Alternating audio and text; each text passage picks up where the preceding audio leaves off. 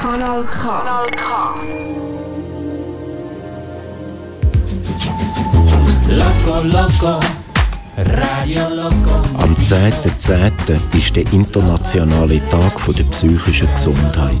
Unser Motto an dem Tag ist «Wie geht's noch?» Mega gut, mega gut, mega gut, mega gut. Und wir von Radio Locomotivo Basel, Solothurn und Bern sind mitten drin und sendet von drei bis sechs am Nachmittag live vom Wiesenhausplatz.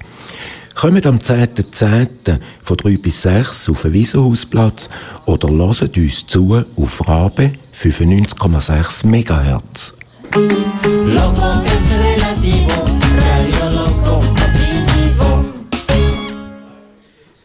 Ich begrüße euch zu unserer größeren Sendung hier am 10.10. beim Berufsschulhaus in Solothurn. Wir haben heute alle drei Moderationen mal wieder zusammengezogen, um im Rahmen der Aktionstage all unsere Sendung wieder durchzuziehen. Und als allererstes würde ich jetzt auch gerade übergeben an unsere Redaktion aus Basel mit dem Patrick und der Yvonne. Salut zusammen, schön sind ihr mit dabei. Wir von der Basler Redaktion Radio Lokomotivo starten mit der ersten Stunde, wo ein bisschen poetisch daherkommt. Am Mikrofon von euch sind Die Yvonne Reichenstein. und der Patrick Brechbiel. Die heutige Stunde wird eröffnet durch die Rubrik à la Minute. Weiter geht es dann mit einer Reihe Gedichte über die andere Realität, geschrieben und vortragen von der Joanna. Außerdem hören ihr noch ein Interview mit dem Basler Kantonsarzt Dr. Steffen über Sehnsucht, Fernweh und Heimweh. Im zweiten Teil dann geht es ebenfalls weiter mit Sehnsucht und zwar mit Text von einer kreativen Schreibgruppe. Und am Schluss von der Sendung kommt dann noch der Eigenart-Beitrag heute von Patrick.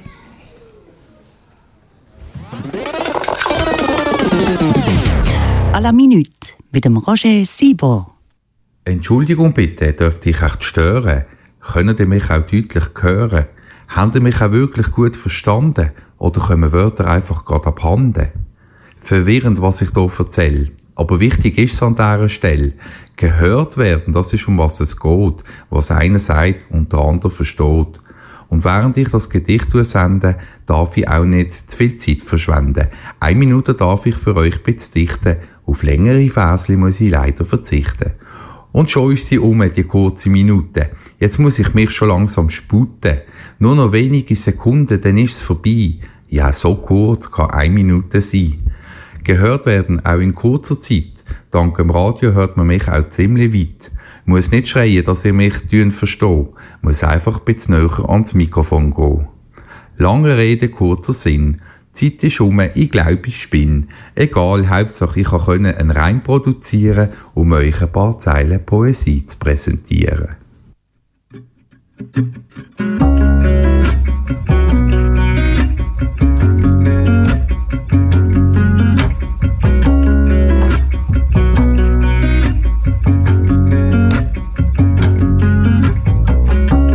Hey, little girl, why can't you sleep?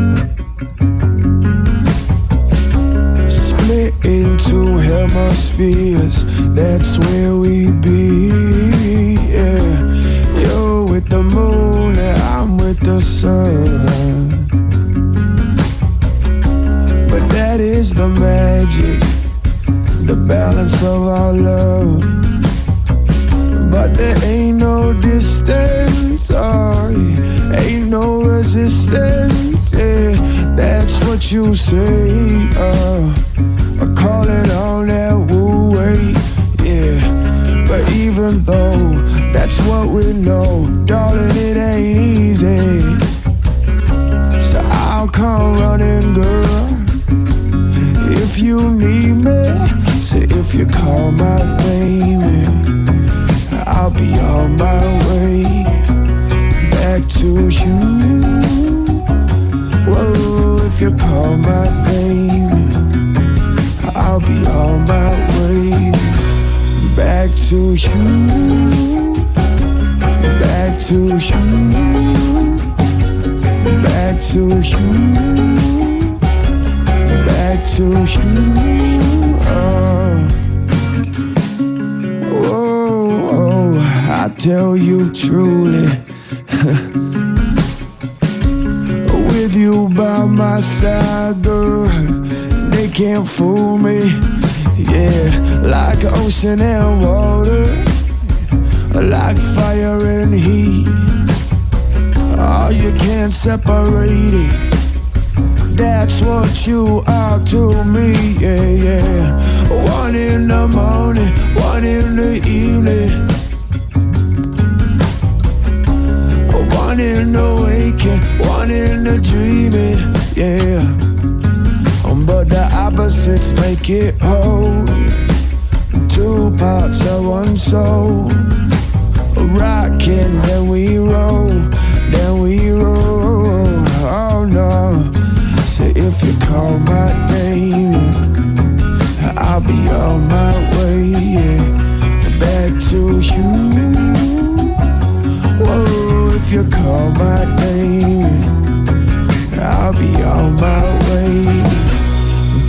to you. Back to you. Back to you. Back to you.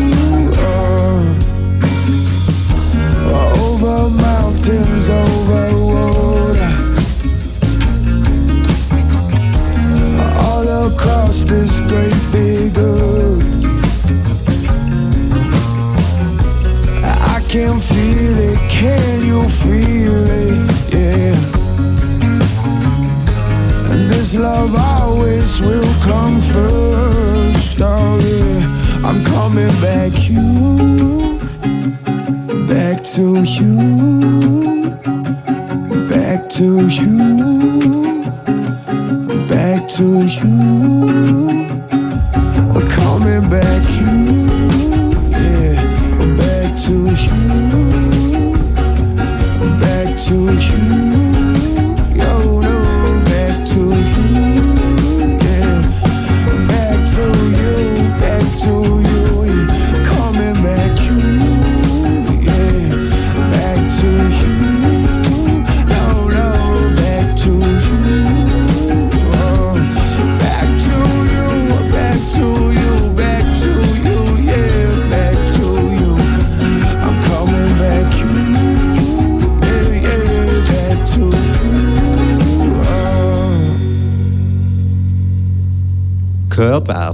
Thema vom heutigen Tag von der psychischen Gesundheit. Auch noch nie gehört worden sind durch Joanna ihre Gedichte. Sie berichten vom Stimmenhören und der anderen Realität, wo die Stimmen erzählen. Untermalt werden die Gedichte durch Natta am Cello und dem Jackie an der Hang.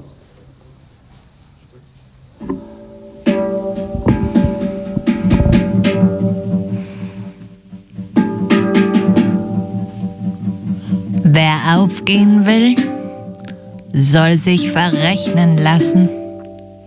Wie viel bin ich ohne Wert?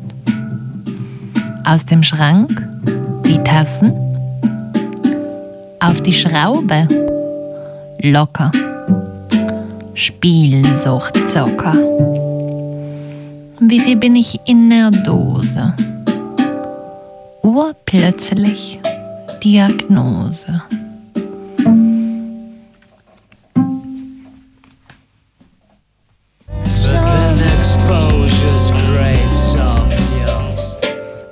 Mach den Schrank auf. Zähle die Tassen.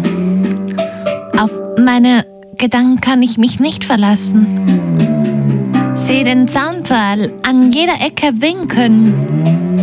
Gratwanderung in der Pfütze ertrinken. Höre die Engel mit klarer Stimme singen. Meine Sozialarbeiterin fragt mich, zu was soll ich's bringen? Atemring, Gedanken drehen. Glaube ich, sie will mich verstehen? Ergreife den Schrei, um Hilfe zu rufen. Es trampeln die menschlichen Hufen. Die Herde verkennt mich.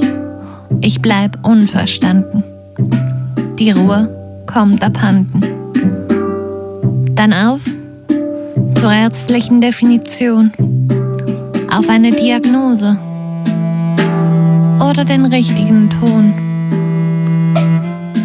Warteschlaufe, Klinik, Pause.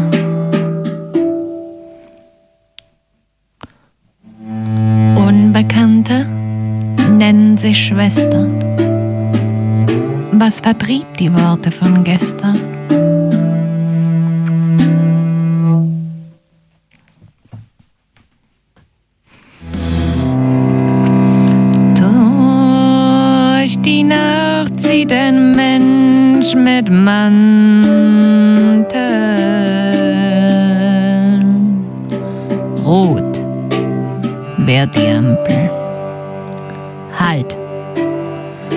Die Farbe. Noch eine Narbe.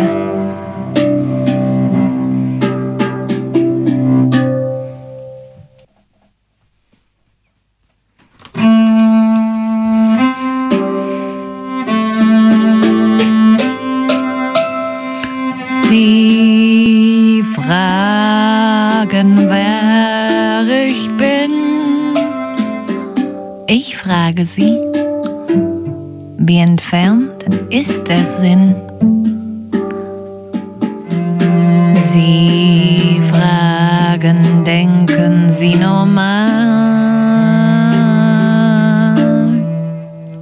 Ich frage, warum ist Realität so fatal?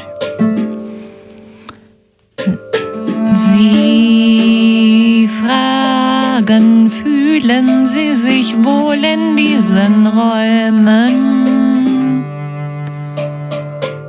Ich frage, was ist der Unterschied zum Träumen? Sie fragen auf einer Skala von 1 bis 10. Ich frage, warum halten mich alle für bequem?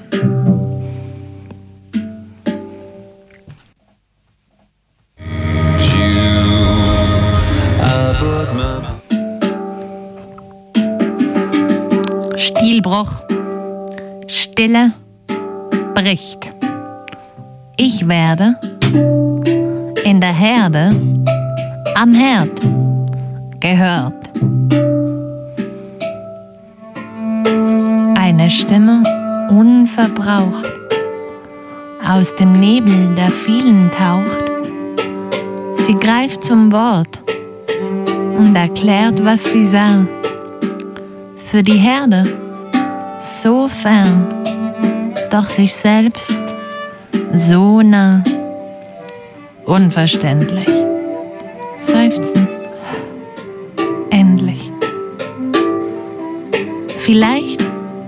Ist unscheinbar was bewegt. Was heckt das Hirn aus, wenn sich der Sinn legt?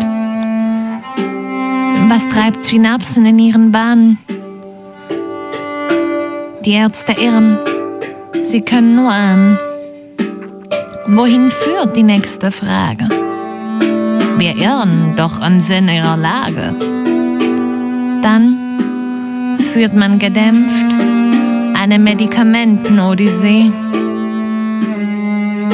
Seenot, müde, träge. Was früher war, tat weh.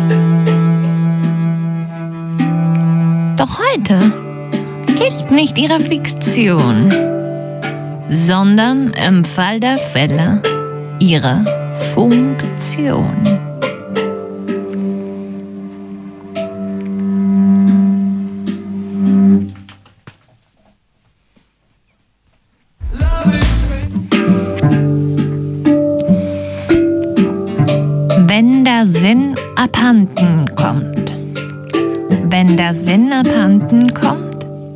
Kommt sich jeder Eindruck wichtiger vor. Das Selbst hat einen göttlichen Segen. Jede Äußerung kommt selektiv dem Sinn entgegen. Die eigene Natur bleibt. Doch man fühlt sich von oben getrieben, die heute oder gestern Geschichte schrieben. Ist man von Gewalt oder Repression geprägt? Ist das Innenleben von solchen bewegt. Doch sieht man manchmal hinter die eigenen Kulissen, hat gelesen oder will eine Utopie vermissen. So ist man Teil einer Bewegung, hat Sinn und Zeichen bei jeder Regung, verbindet sich Erinnerung mit dem Traum, sieht man diesen Zeichen in jedem Raum. Das Unmögliche ist möglich gemacht. Plötzlich trägt man eines Bekannten Tracht. Man weiß, dass man Missionen lenkt und weiter als andere denkt. So erreicht man eine Existenz, die dem Unsinn des Alltags und deren Dekadenz eine wichtige Perspektive vermacht, bis man über dieses Hirngespinst lacht. Manche Menschen hören jedoch Stimmen, die in der Illusion ihre Realität sind. Was ist dann noch selbst und Zeichen? Welchem Wort soll man dann weichen? Soll man diese Stimmen belasten, wenn sie gut sind, so dass man sich darin wiegen kann wie ein Kind? Was macht diese Stimmen böse und unbarmherzig? Wann sind sie schmerzlich? Kann ich sie auch nicht hören? Was sollte ich stattdessen tun? In meiner kleinen Sinnlosigkeit ruhen?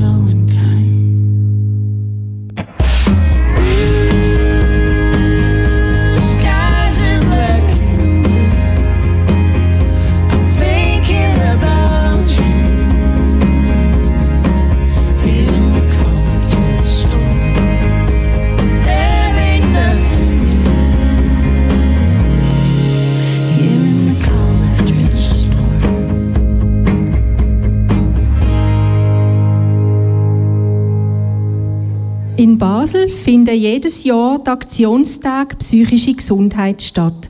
Das Jahr vom 18. bis 28. Oktober zum Thema Sehnsucht. Es gibt viele verschiedene Veranstaltungen dazu. Organisiert werden die Aktionstage vom Medizinischen Dienst im Gesundheitsdepartement Basel-Stadt. Der Leiter von dem Dienst und Kantonsarzt Dr. Thomas Steffen und Nathalie Anderegg reden über zwei spezielle Arten von Sehnsucht, nämlich über das Fernweh und das Heimweh.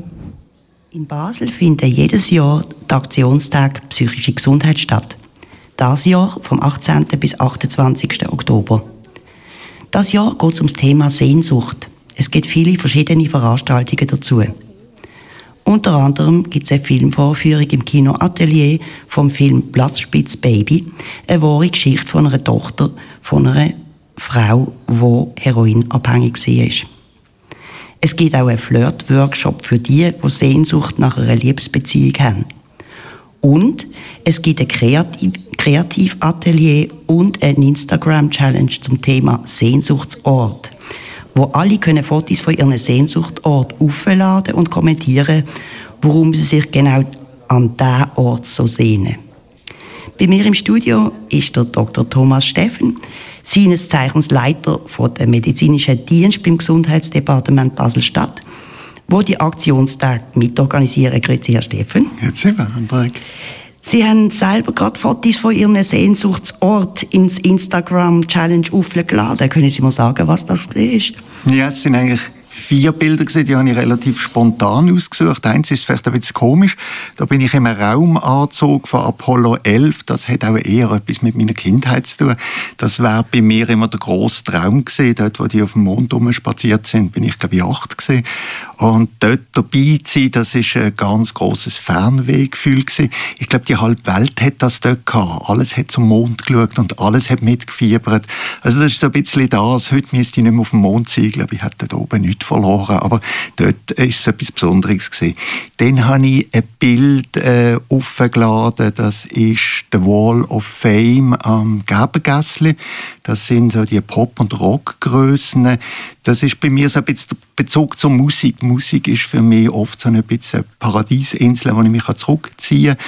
Wenn man genau anschaut, ist noch der Leonard Cohen drin und da ist mir in den letzten Monaten sehr nachgegangen und ist so ein bisschen meine Zuflucht in der Musik gewesen. Das eine Bild, das mit äh, der Wiesen und dem blauen Himmel.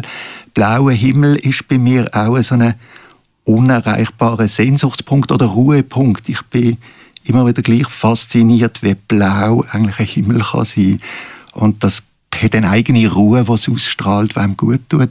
Und das letzte Bild kommt eigentlich, und da hat man das Gefühl, äh, hat das jetzt auch etwas damit zu tun. Das ist auf dem Friedhof Wolf. Ich glaube, es ist eine Engelsfigur, die so langsam überwachsen ist, halb grün ist, halb Stein ist. Und für mich hat das Bild einfach eine, irgendwie so eine ausgleichende Ruhe. Aha, Sie haben also nicht äh, jetzt sagen wir eine Insel in der, in der Karibik als Sehnsuchtsort, sondern mehr so seelische Sehnsuchtsort. So. Eher dort, also ich, ich bin auch in diversen Kursen gesehen, wo man eigentlich als erstes immer die Zufluchtsinsel braucht, als Bild, wo ich sehr gut begreifen kann, dass man das nimmt. Ich merke, äh, sie funktioniert bei mir nicht. Also ich, ich habe so nach zwei, drei Minuten an dem Meeresstrand das Gefühl, und jetzt, äh, was, was passiert jetzt? Das Oder jetzt was soll, ja, was genau. soll sich da so toll anfühlen? Genau, also es löst bei mir nicht so die tiefe Entspannung aus. Das, das, sind eher die tragenden Bilder, die mich aber dann zur Ruhe bringen. Äh, also ich meine nichts gegen Meeresstrand, aber äh, ich bin schon eher der Heimweh als der Fernweh-Typ. Also ich merke das immer wieder, äh, ich habe mich mal sehr äh, verstanden gefühlt, als ich, ich glaube, das ist der Novartis-Chef gesehen, der hat gesagt, das größte Privileg, das er hat, dass er in den Ferien auch wieder äh, heimgehen Und das, das habe ich gefunden, ja, das, das bin ich. Das habe ich auch schon gehört von solchen, die durch die ganze Welt chatten beruflich, äh, dass sie einfach sehr froh sind, wenn sie mal dürfen daheim bleiben in der Ferien. Und einfach nicht viel machen, ja. Ja, das auch nicht, genau. Aktivitätslos. Eben, das bringt mich gerade zu dem, was ich auch noch ansprechen wollte, nämlich neben dem Fernweh, der Sehnsucht nach einem Ort weiter weg von daheim, gibt es ja auch das Heimweh. Wer einmal Heimweh hatte, hat, der weiss, wie schlimm sich das anfühlt. Man hat einen Klotz im Hals, könnte ständig brüllen und die Zeit vergeht extrem langsam. Das Gefühl von Heimweh ist übrigens auch sehr ähnlich wie eine Depression. Jemandem, der noch nie eine Depression hatte, kann man so erklären, wie sich ein Depressionskranke ungefähr fühlt und unter was er leidet. Lange Zeit, sagt man im Heimweh im Baselbiet. In einer Depression muss man sehr viel Geduld haben. Und die lange Zeit bis zum Abklingen von der Depression oder bis zur Wirkung der Medikamente aushalten. Heimweh lässt sich im Gegensatz dazu meistens leicht oder schnell und schnell behandeln, indem man einfach heimgeht.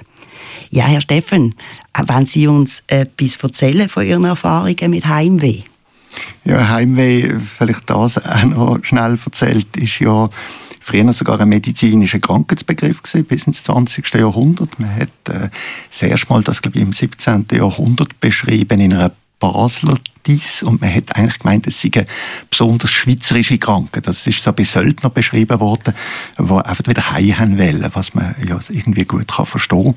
Bei mir, ja, Heimweh ist ist ein Gefühl, das ich eigentlich immer gut kennt habe. Ich kann mich in der Kindheit erinnern. Äh, mein Vater hat noch zu der Generation gehört, wo viele Leute Tuberkulose durchgemacht haben. Äh, haben dann äh, beispielsweise nach Davos müssen und nach Engelberg, an die verschiedenen Höhenkurorte. Und die Kinder haben dann auch als gefährdet gegolten. Und das ist auch noch bei meiner Generation so gewesen. Und, äh, und weil sie gefährdet war, hat man gefunden, die sollten einmal pro Jahr in ein Sommerlager um möglichst Energie zu tanken, damit sie keine Tuberkulose bekommen. Und einmal pro Jahr ist der Brief gekommen. Und ich habe jedes Mal bangt, dass ich nicht dort muss.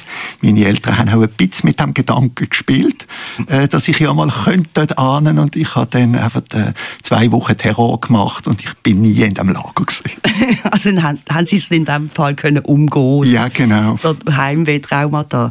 Ja, ich hatte eine, äh, eine Tante, gehabt, die ist äh, 1930 äh, geboren und die hat als Kind Tuberkulose gehabt und hat müssen nach Davos als 8-, 9-Jährige zwischen die doch alles erwachsene Leute und sie ist das Leben lang traumatisiert von dieser Heimweherfahrung. Also, das, das ist ganz verrückt, ja. Mm, mm, mm. Ja, ähm, Dankeschön vielmals fürs Teilen von dieser Geschichte. Dankeschön. Es gibt auch heimwehkranke Leute, zum Beispiel Migranten und Flüchtlinge, die nicht heimgehen können. Entweder weil sie in der Fremde Geld verdienen für die Familie daheim oder weil sie daheim verfolgt werden. Es kann auch sein, dass ihr daheim gar nicht mehr existiert, weil in ihrem Land Krieg ist und alles zerstört worden ist. Wir in der Schweiz haben das Glück, so ein unerfüllbares Heimweh nicht erleben zu müssen. Wir können heimgehen, wenn immer wir das wollen. In diesem Sinn wünsche ich euch Zuhörenden eine schöne Zeit in eurem Daheim oder auch einen schönen Aufenthalt an eurem Sehnsuchtsort. Und macht mit bei der Instagram Challenge auf Hashtag Sehnsuchtsorte 2020.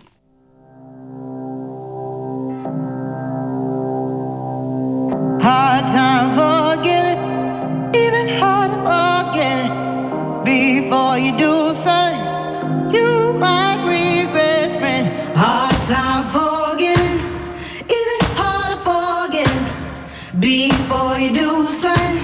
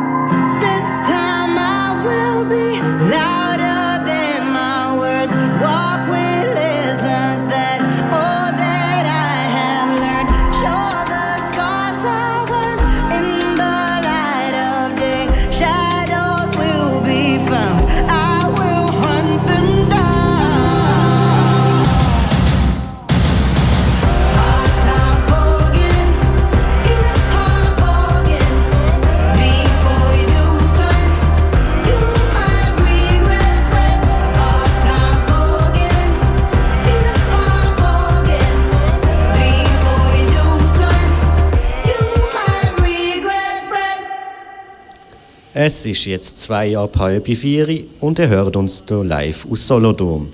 Im zweiten Teil von dieser Stunde geht es weiter mit Text von Teilnehmerinnen und Teilnehmern von einer Schreibwerkstatt. Und unsere Rubrik Eigenart kommt dann gegen Ende von dieser Basler Sendung. Die kreative Schreibwerkstatt ist ein Kurs vom Free Job Angebot von der Stiftung Rheinleben.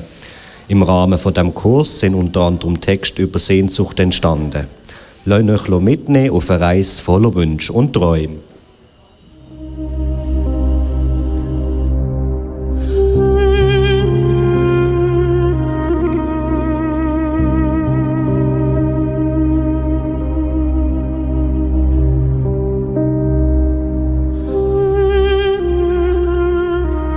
Sehnsucht.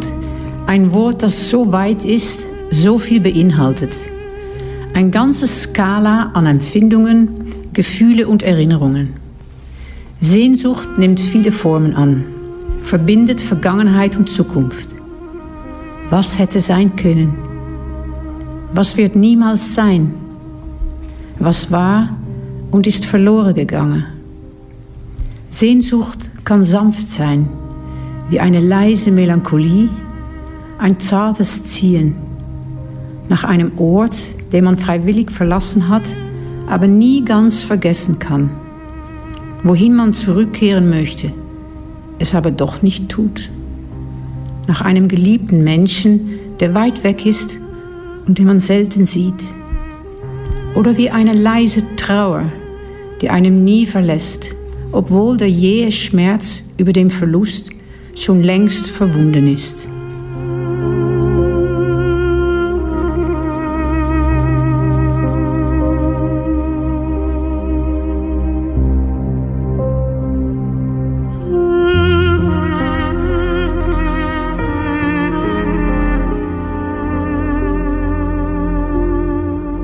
Ende der Diskussion, meine Sehnsucht gehört mir.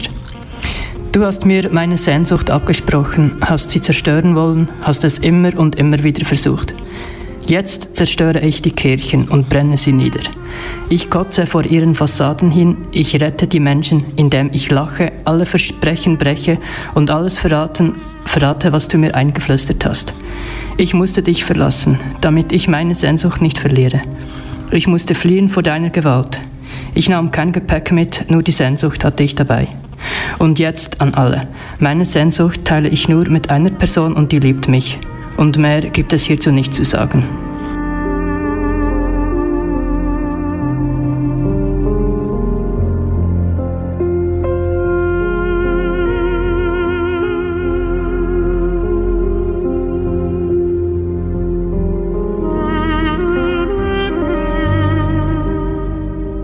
Unendliche Weiten in großer Ferne, mein Sehnen.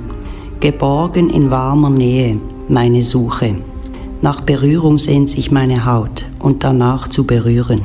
Gehört werden möchte mein Herz und deinen Herzschlag möchte ich hören. Erkannt werden möchte meine Seele und dich erkennen. Suchet, so werdet ihr finden, klopfet an, dann wird euch aufgetan. So steht es in einem uralten Buch.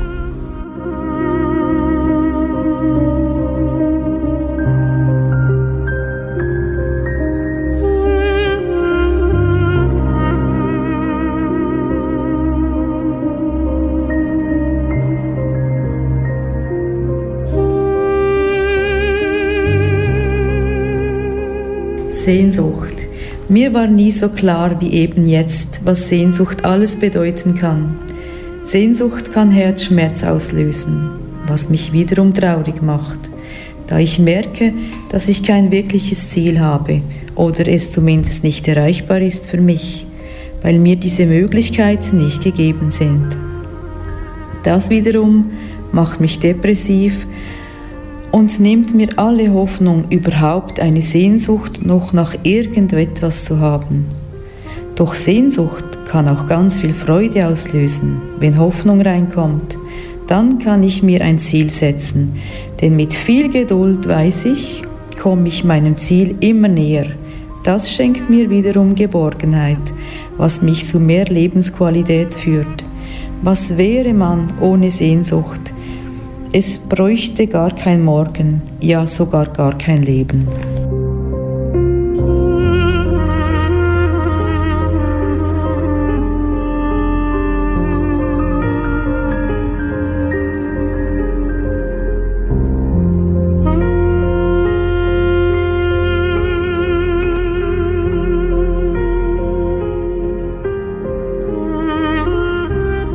Sehnsucht.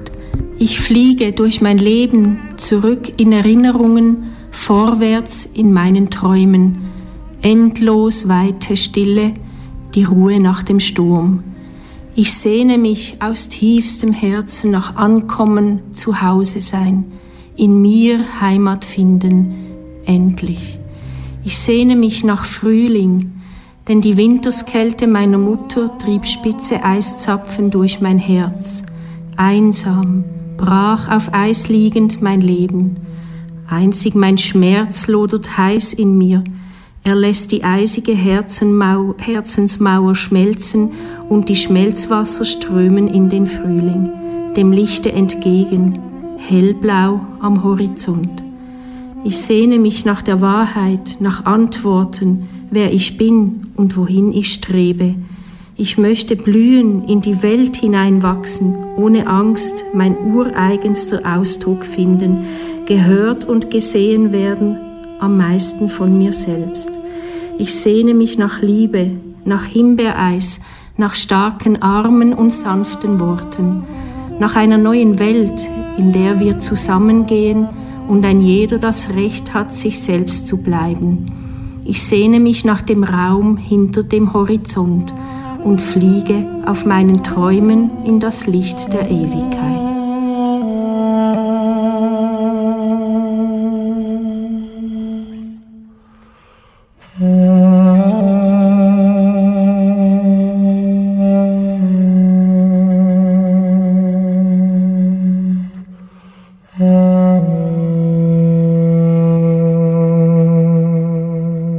Sehnsucht. Meine tiefste Sehnsucht ist, die Erde zu verlassen, sterben. Nun muss ich die Zeit bis dann überbrücken.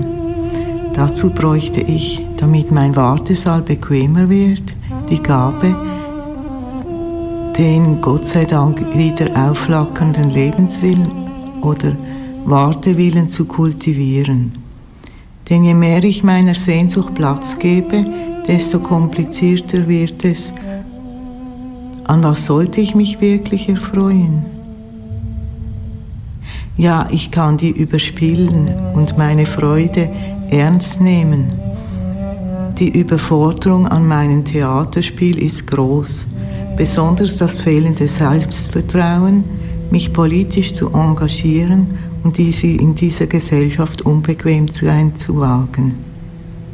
Das Einzige, was an meiner Sehnsucht Geborgenheit Geborgenheit auslöst, sie geht in Erfüllung.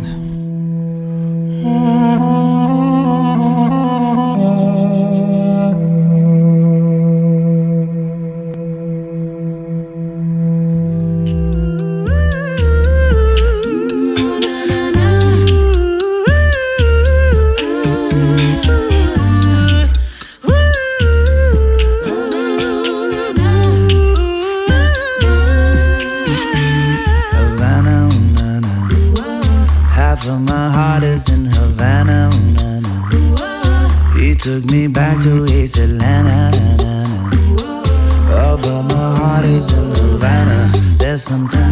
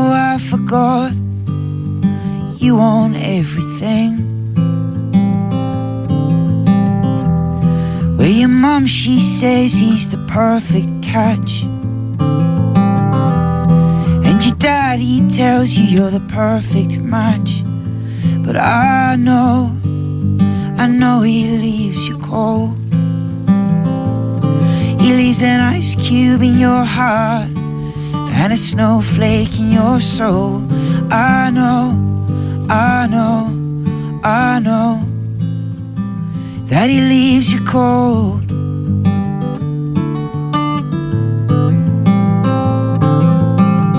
Hear him tapping on your window, my love. But you're pretending that you're not there. But he's seen your car parked outside. And oh no, you forgot to turn the lights off upstairs. With your friends, they tell you he's what you need. But how the hell would they know what you need? But I know, I know he leaves you cold. He leaves an ice cube in your heart and a snowflake in your soul. I know, I know, I know that he leaves you cold. Well, I know you're lonely. Even when he's around. But my love, he's not the only game in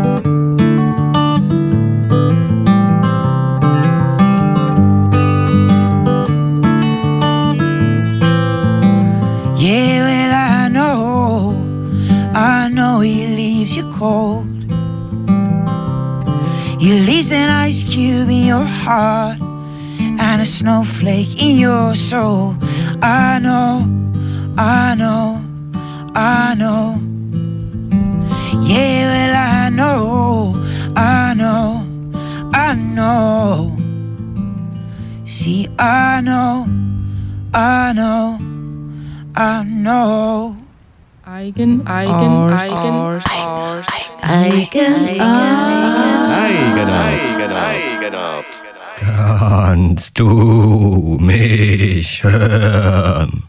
Hörst du mich? Hör ich mich? Can, can you, you hear, hear me, me?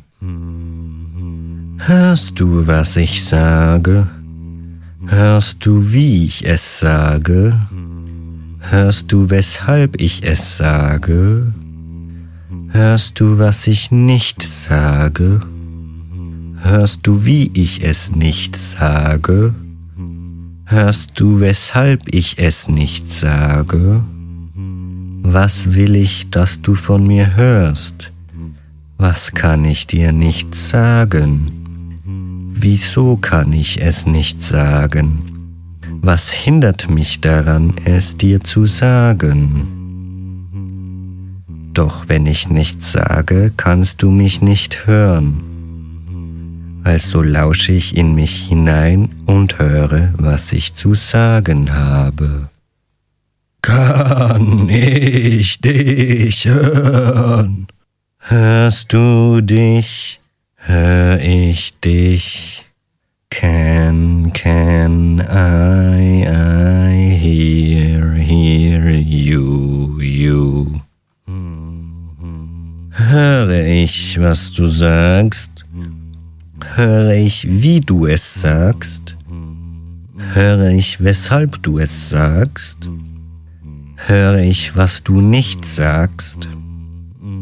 Höre ich, wie du es nicht sagst? Höre ich, weshalb du es nicht sagst? Was willst du, dass ich von dir höre? Was kannst du mir nicht sagen? Wieso kannst du es mir nicht sagen? Was hindert dich daran, es mir zu sagen? Doch wenn du nichts sagst, kann ich dich nicht hören. Also lausche in dich hinein und höre, was du zu sagen hast. Kann ich mich hören? Can,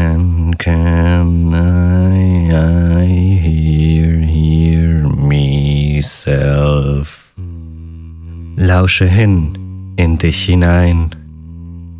Hör ich mich, hör ich dich, hörst du dich, hörst du mich? Was hörst du? Was sagt es dir? Von wo kommt es? Ist es überhaupt dein? Kommt es von dir? Stammt es aus deinem Revier? Oder könnte es der Einfluss von etwas anderem sein? Hörst du dich? Hör ich mich? Hörst du mich? Hör ich dich? Lausche nochmals hinein. Ist es noch hier? Oder endet es mit diesem Reim? Hörst du mich?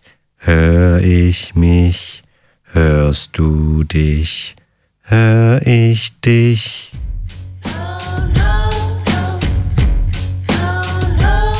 I can't do it, I can't do it. Was about to linger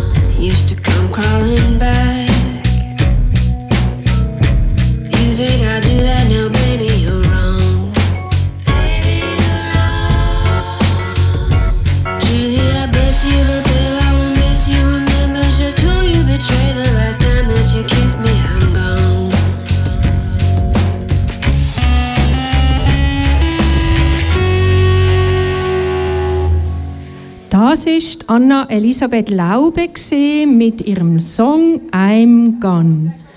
Und bevor wir gehen, möchten wir uns herzlich bedanken fürs Zuhören und wünschen euch noch viel Vergnügen für die nächsten zwei Sendestunden live aus Solothurn. Übrigens, Radio Lokomotiv aus Solothurn feiert das fünfjährige Jubiläum. Herzliche Gratulation und weiter so. So, die Musik heute, die ist von der Yvonne gekommen, die gerade neben mir steht. Und am Mikrofon sind gesehen der Patrick Brechbiel und... Die Yvonne Reichenstein. So, und zum Schluss von unserer Basler Stunde kommt nochmal ein bisschen Musik. Und zwar hören ihr Los Lobos mit ihrem Song Kiko and the Lavender Moon.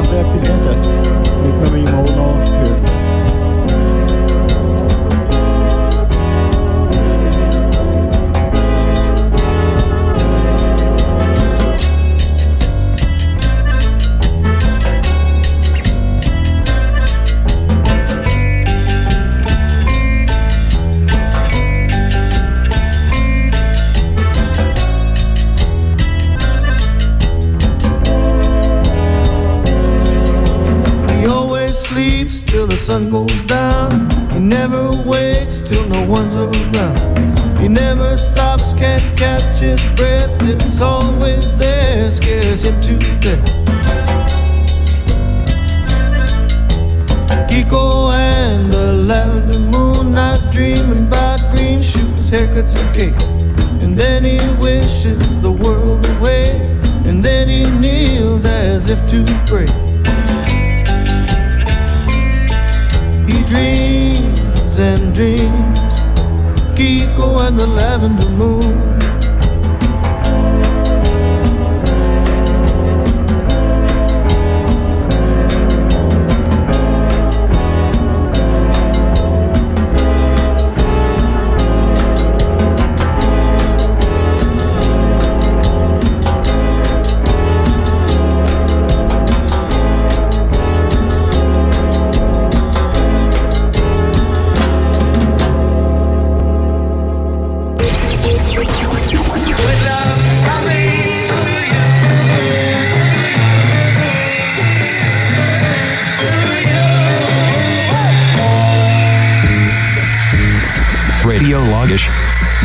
Radio, das dich zum Kreischen bringt. Das goes out to. Looks like we made it. Look how far we've come, my baby. We might have took the long way.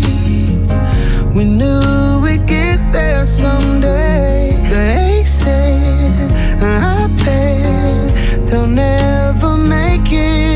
Just look at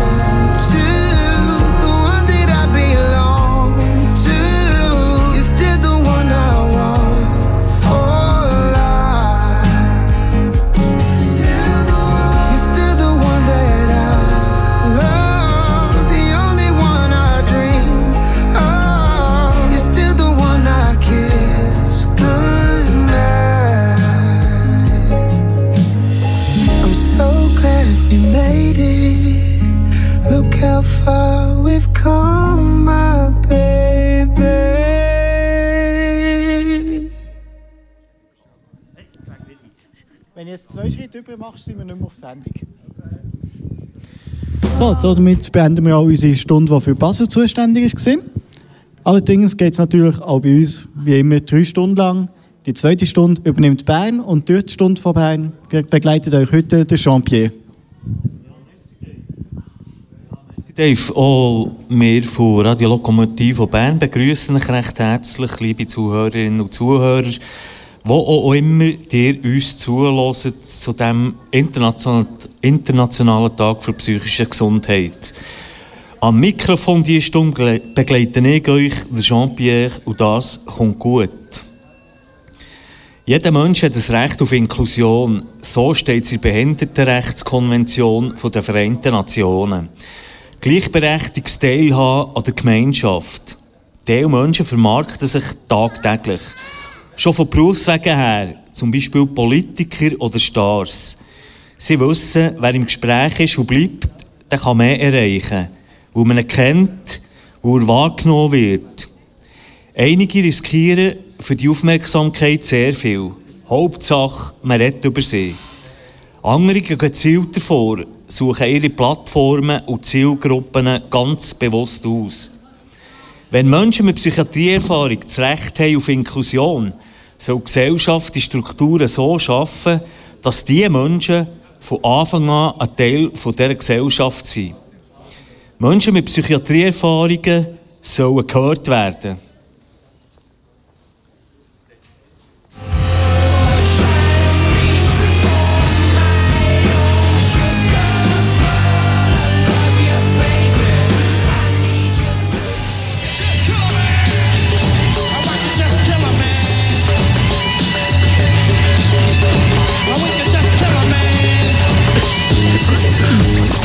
Radio Logisch. Das ist das Radio, das dich zum Bouncen bringt. Come on.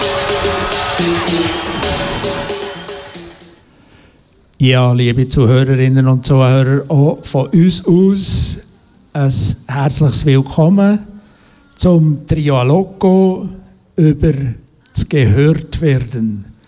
Wir haben drei Studiogäste, genauer gesagt drei Open-Air-Studiogäste. Die stelle ich ganz kurz vor. Der Chris als Betroffener macht heute mit, Monika als Angehörige und der Herbert als Psychiater. Gehört werden, das machen wir eigentlich schon seit Jahren. Wir versuchen, dass Menschen mit Psychiatrieerfahrung und psychischer Beeinträchtigung gehört werden bei Radio Lokomotivo, aber das langt bei weitem nicht und darum ist das heute auch noch wieder einiges das Thema. Ich steige gerade ganz direkt ein. Chris, warum möchtest du als Betroffener gehört werden? Ja, danke für die Frage. Das ist eine gute Frage. Ich, äh, ich habe mir natürlich ein paar Gedanken gemacht im Vorfeld, warum ich möchte gehört werden. Ich glaube, eine große Gefahr, wenn man von Inklusion redet, ist, dass ich bin ja nicht einfach nur Betroffene. Ich bin ein Mensch, ich bin der Chris und ich habe auch eine Geschichte von meiner Geschichte. Und ich glaube, ich habe einfach das Recht, zum genau gleich gehört werden wie andere. Und ich glaube, es ist eine gute Idee, dass man Menschen mit Krisenerfahrung lässt, weil in letzter Konsequenz kann jeder von uns, von der ganzen Gesellschaft, irgendwann einmal so eine schlimme Phase im Leben durchleben. Monika, an dich die genau gleiche Frage. Möchtest du als Angehörige gehört werden? Und warum? Ja, unbedingt. Gerade wir Angehörigen, ich jetzt als angehörige Mutter, weiss ja ganz viel oder fast am meisten von meinem betroffenen Mensch. Uns gehört eine Stimme zu. Herbert, ist es einfacher, als Psychiater sich Gehör zu verschaffen? Ja, das kann ich so schlecht beurteilen. Äh, Ich habe den Eindruck, als Psychiater ist es auch nicht leicht, gehört zu werden. Als Psychiater äh, muss man sich ja durchsetzen gegen die anderen Mediziner, gegen die Ärzte, die in der Chirurgie arbeiten, in der Frauenheilkunde oder äh, Augenheilkunde. Und da zeigt sich immer, dass die Psychiatrie ein Fach ist, das sehr vernachlässigt wird. Es äh, kriegt weniger Mittel, es hat weniger Aufmerksamkeit, man interessiert sich nicht dafür, man schließt Abteilungen. Also ich will gehört werden für mein Fach und das heißt auch für die Patienten, die von uns behandelt werden und für die Angehörigen, die mit den Patienten leben, die haben eigentlich ein Anrecht auf eine möglichst gute Behandlung der Betroffenen. Chris, ich gehe wieder zu dir zurück. Du möchtest als Betroffener gehört werden. Ist das schon immer so gewesen und in jedem Fall? Oder hat das irgendwann mal geändert? Und was hat das ausgelöst? Puh, komplexe Frage. Ich, ich muss ganz weit zurück in die Kindheit für das und das ist, das ist für mich nicht so ganz so einfach gerade im Moment. So, ich bin, glaube einfach immer schon zu wenig gehört worden. Und ich glaube, irgendwann habe ich einfach angefangen, lauter werden, zum gehört werden und habe aber gar noch nicht die Worte dafür und gar noch nicht viel gehabt, um wirklich zu sagen. Und was sich in den, in den, in den letzten Jahren halt geändert hat, ich habe einen, einen extremen Weg gemacht. Oder? Also so meine ganze Geschichte hat sehr früh angefangen, mit Elfi. Und mit 42, ich bin jetzt 52, also vor zehn Jahren kann man sagen, hat so mein Weg von Recovery, von Genesung und Verbesserung auch angefangen. Und ich gehe in Selbsthilfegruppen, wo ich gehört werde, wo ich auch teile. Aber ich musste zuerst mal verstehen und zuerst habe ich glaube einfach müssen auch lernen zuhören, ja, weil ich hatte die Lösungen nicht gehabt, um irgendwie mein Leben können anders machen, ja. Also da kommen wir vielleicht nachher noch ein bisschen mehr dazu. Ja. Was hat die Veränderung ausgelöst? Ist das die Selbsthilfegruppe gewesen? Ja, in letzter Konsequenz ist es das gewesen, dass Nein, ich glaube, die Veränderung ausgelöst, muss ich anders anfangen. Ich, mein Leben hat einfach so, wie ich es geführt habe, nicht funktioniert, oder? Also bei mir sind verschiedene Diagnosen gewesen, nach 30 Jahren mit Psychiatrieerfahrung, weit über 20 Mal Einweisungen, Selbsteinweisungen, Fremdeinweisungen, Kontakt mit der Justiz, Delinquenz, also ich habe eine, riesen, eine riesen Story, die ich da gar nicht muss gross ausbreiten muss. Aber im 2010 bin ich bei der Ex-Freundin die verhaftet worden. Und dort, wo die Polizei reinkam, habe ich gedacht, hey, äh, endlich holen die mich da raus. Und das ist das was eigentlich die Veränderungsbereitschaft mal ausgelöst hat. Die Reflexion dann, wo ich Zeit hatte, darüber nachzudenken. Und dann der Entscheid, so möchte ich nicht mehr, so geht es nicht mehr. Das nächste Mal werde ich nicht lebendig aus dem rauskommen.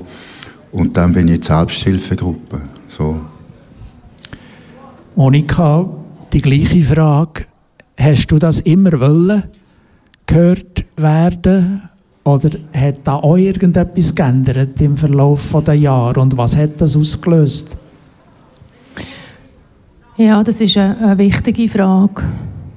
Und ich glaube, so wie der Chris ist es ja auch ein Weg. Also wenn ich mich so zurückerinnere, wo das angefangen hat, über unsere Familie ist hergebrochen, mit einem Jugendlichen, mit Abhängigkeit, Sucht, dann war das ein Schock. Gewesen. Und ich war lange in diesem Schockzustand. Gewesen. Ich habe mich so hineinversetzt gefühlt dann in die, ich sage dem, Elternhölle, die Elternhölle. Und dort mich wieder zu finden, zu orientieren und anzupassen, das hat lang gebraucht. Und es hat auch die ersten eins, vielleicht zwei Jahre, wo ich nicht darüber geredet habe. Wo ich nicht hätte können, wie heute hier stehen und das erzählen. Ja. Das ist ein Prozess.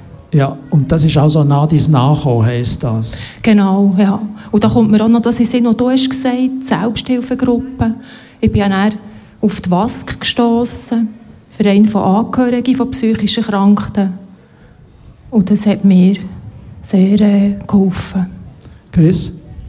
Ja, da, danke, dass du das noch erwähnst. Mir fällt, mir fällt etwas auf bei dem, was du sagst. Und zwar in meinem Weg, so die Sachen, die in meiner Verantwortung sind, so Schuld, Scham, so das, was ich angerichtet habe, wo mir dann das bewusst worden ist und das Aufarbeiten und auch Wiedergutmachung leisten und die Beziehungen wieder heil machen, das ist der einfachere Teil gewesen für die Sachen, die mir einfach passiert sind, wo ich nichts dafür können, schon sehr früh in meiner Kindheit. Dort habe ich viel mehr Ohnmacht, Verzweiflung, aber auch Schuld und Scham. Ja, also das ist der viel schwierigere Teil gewesen. und ich, und das habe ich gemerkt, das geht meinen Angehörigen eben genau so, weil die sind ja unbeteiligt, unverschuldet mit dem konfrontiert gewesen, was mein Weg angegangen ist. Ja. Herbert? Ja, ich habe jetzt so zugehört und ich merke, dass das Gehörtwerden von Betroffenen und auch von Angehörigen, dass das jetzt mehr und mehr äh, stattfindet oder dass die mehr und mehr dafür sorgen und, und ähm, die Möglichkeit haben, sich Gehör zu verschaffen. Und ich finde, das ist eine große Verbesserung. Ich habe Psychiatrie gelernt, wo eigentlich Patienten nichts zu sagen hatten. Die haben ihre Symptome gezeigt und dann hat der Patient äh, sich den Anordnungen des Arztes und des Pflegepersonals gefügt und er selber hatte nichts zu sagen und die Angehörigen im Übrigen auch nicht. Und ich finde, das ist jetzt eine gute Veränderung seit ja, ungefähr 30 Jahren, mehr und mehr, dass die direkt Betroffenen reden können und dass sie gehört werden. Und das wird vielleicht auch beitragen, dass wir mehr von der Krankheit verstehen. Weil im Grunde genommen kennen wir die Ursache und die, die, die eigentliche, das eigentliche Wesen der Krankheit noch nicht. Chris? Du, du hast vorher etwas gesagt wegen dem Psychiater und dem Gehörtwerden und, und, und hast von guter Behandlung geredet und dass das, dass das Ziel ist, jedem Patient eine bessere Behandlung zukommen lassen. Und das ist auch meine Beobachtung. Ich bin jetzt seit ein paar Jahren hier und arbeite selber in der Psychiatrie und ich merke, dass dort die verschiedenen Disziplinen, Stichwort interdisziplinären Austausch und ganzheitliche Behandlung, Begleitung von Patienten, dass die Voraussetzung dort ist, dass sich die verschiedenen Disziplinen austauschen und miteinander machen. Und, und ich erlebe an vielen Orten wirklich so, dass Konkurrenzgebaren, das ist, schlussendlich ist das am Patient abträglich, an dem, was man eigentlich begleiten sollte. Ja. Das ist wirklich wichtig. Ja, Monika, dir äh, auch noch die Frage. Wer, ich gehe eine weiter. Ähm, vielleicht so als Abschlussfrage zu diesem Thema. Was hat es gebracht, das Rausgehen, sich Gehör verschaffen, etc.? Mhm, auch das wieder eine wichtige Frage. Weil ich mache ja auch Weg durch, nicht nur meine betroffenen Angehörigen. Also der Betroffene selber, ich als Angehörige ja ebenso. Und auf diesem Weg rauszugehen, findet man auch wieder zu sich, zu sich stehen, seine Geschichte. Das ist doch einfach menschlich und passiert. Und es ist so, es gehört dazu. Das heisst, es ist auch entlastend. Sicher, ja. Und unterstützend. Ja. ja. Chris, was hat es gebracht? Ich glaube, wir Menschen, wir lernen einfach durch Austausch und voneinander. Und für das müssen wir einander unsere Geschichten erzählen und unsere Erfahrungen. Ich habe in meiner Vergangenheit, und das war ein Teil des Problems, A, habe ich alles schon gewusst. Ja, ich bin immer mit dem vollen Glas gekommen. Ich war gar nicht, bin gar nicht aufgeschlossen für andere Lebenskonzepte. Ich habe nicht mal realisiert, dass meine nicht funktionieren. Und heute ist das ein wichtiger Teil, dass ich Erfahrungen von anderen für mich kann nutzen kann und mir das rausnehmen, was mir hilft, aber auch anderen das zu geben, was ich mittlerweile zu geben habe. Ja, ja Monika? Da kommt mir gerade etwas in den Sinn, apropos Erfahrungen und das Nutzen. Ich bin ja schon seit fast jetzt gleich 30 Jahren in der Pflege tätig, habe noch in der Spitex gearbeitet, lang immer in der Somatik und ich habe einen Richtungswechsel gemacht, Fachrichtungswechsel. Heute arbeite ich in der Psychiatrie, Psychiatriestation zu Interlaken. Und äh, ja, eben, es gibt Veränderungen. Danke. Wir haben noch weitere Fragen, selbstverständlich. Wir machen ein Entspannungspäuschen mit Musik. Stoßen wir an, schreib Hits jeden Tag. Für die Masse leider unsichtbar. Musik in der Schweiz ist noch zu undankbar. Doch am Mittag hat jeder Masterplan. Lass mich träumen und ich jage der Erfüllung nachher. Alles gleich,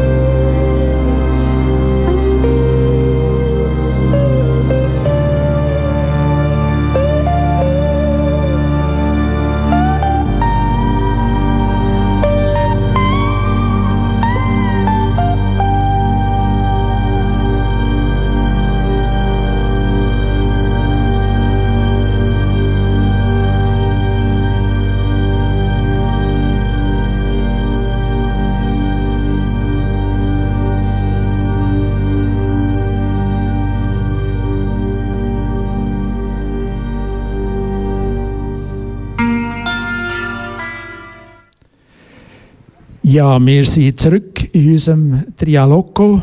Ich werde die Frage von vorhin, die Einstiegsfrage, ein bisschen konkretisieren auf das Thema die Diagnose öffentlich machen, rausgehen.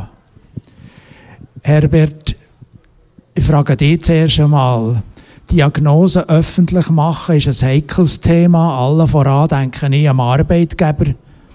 Hast du Erfahrungen von deinen Patienten her mit dem Diagnose öffentlich machen?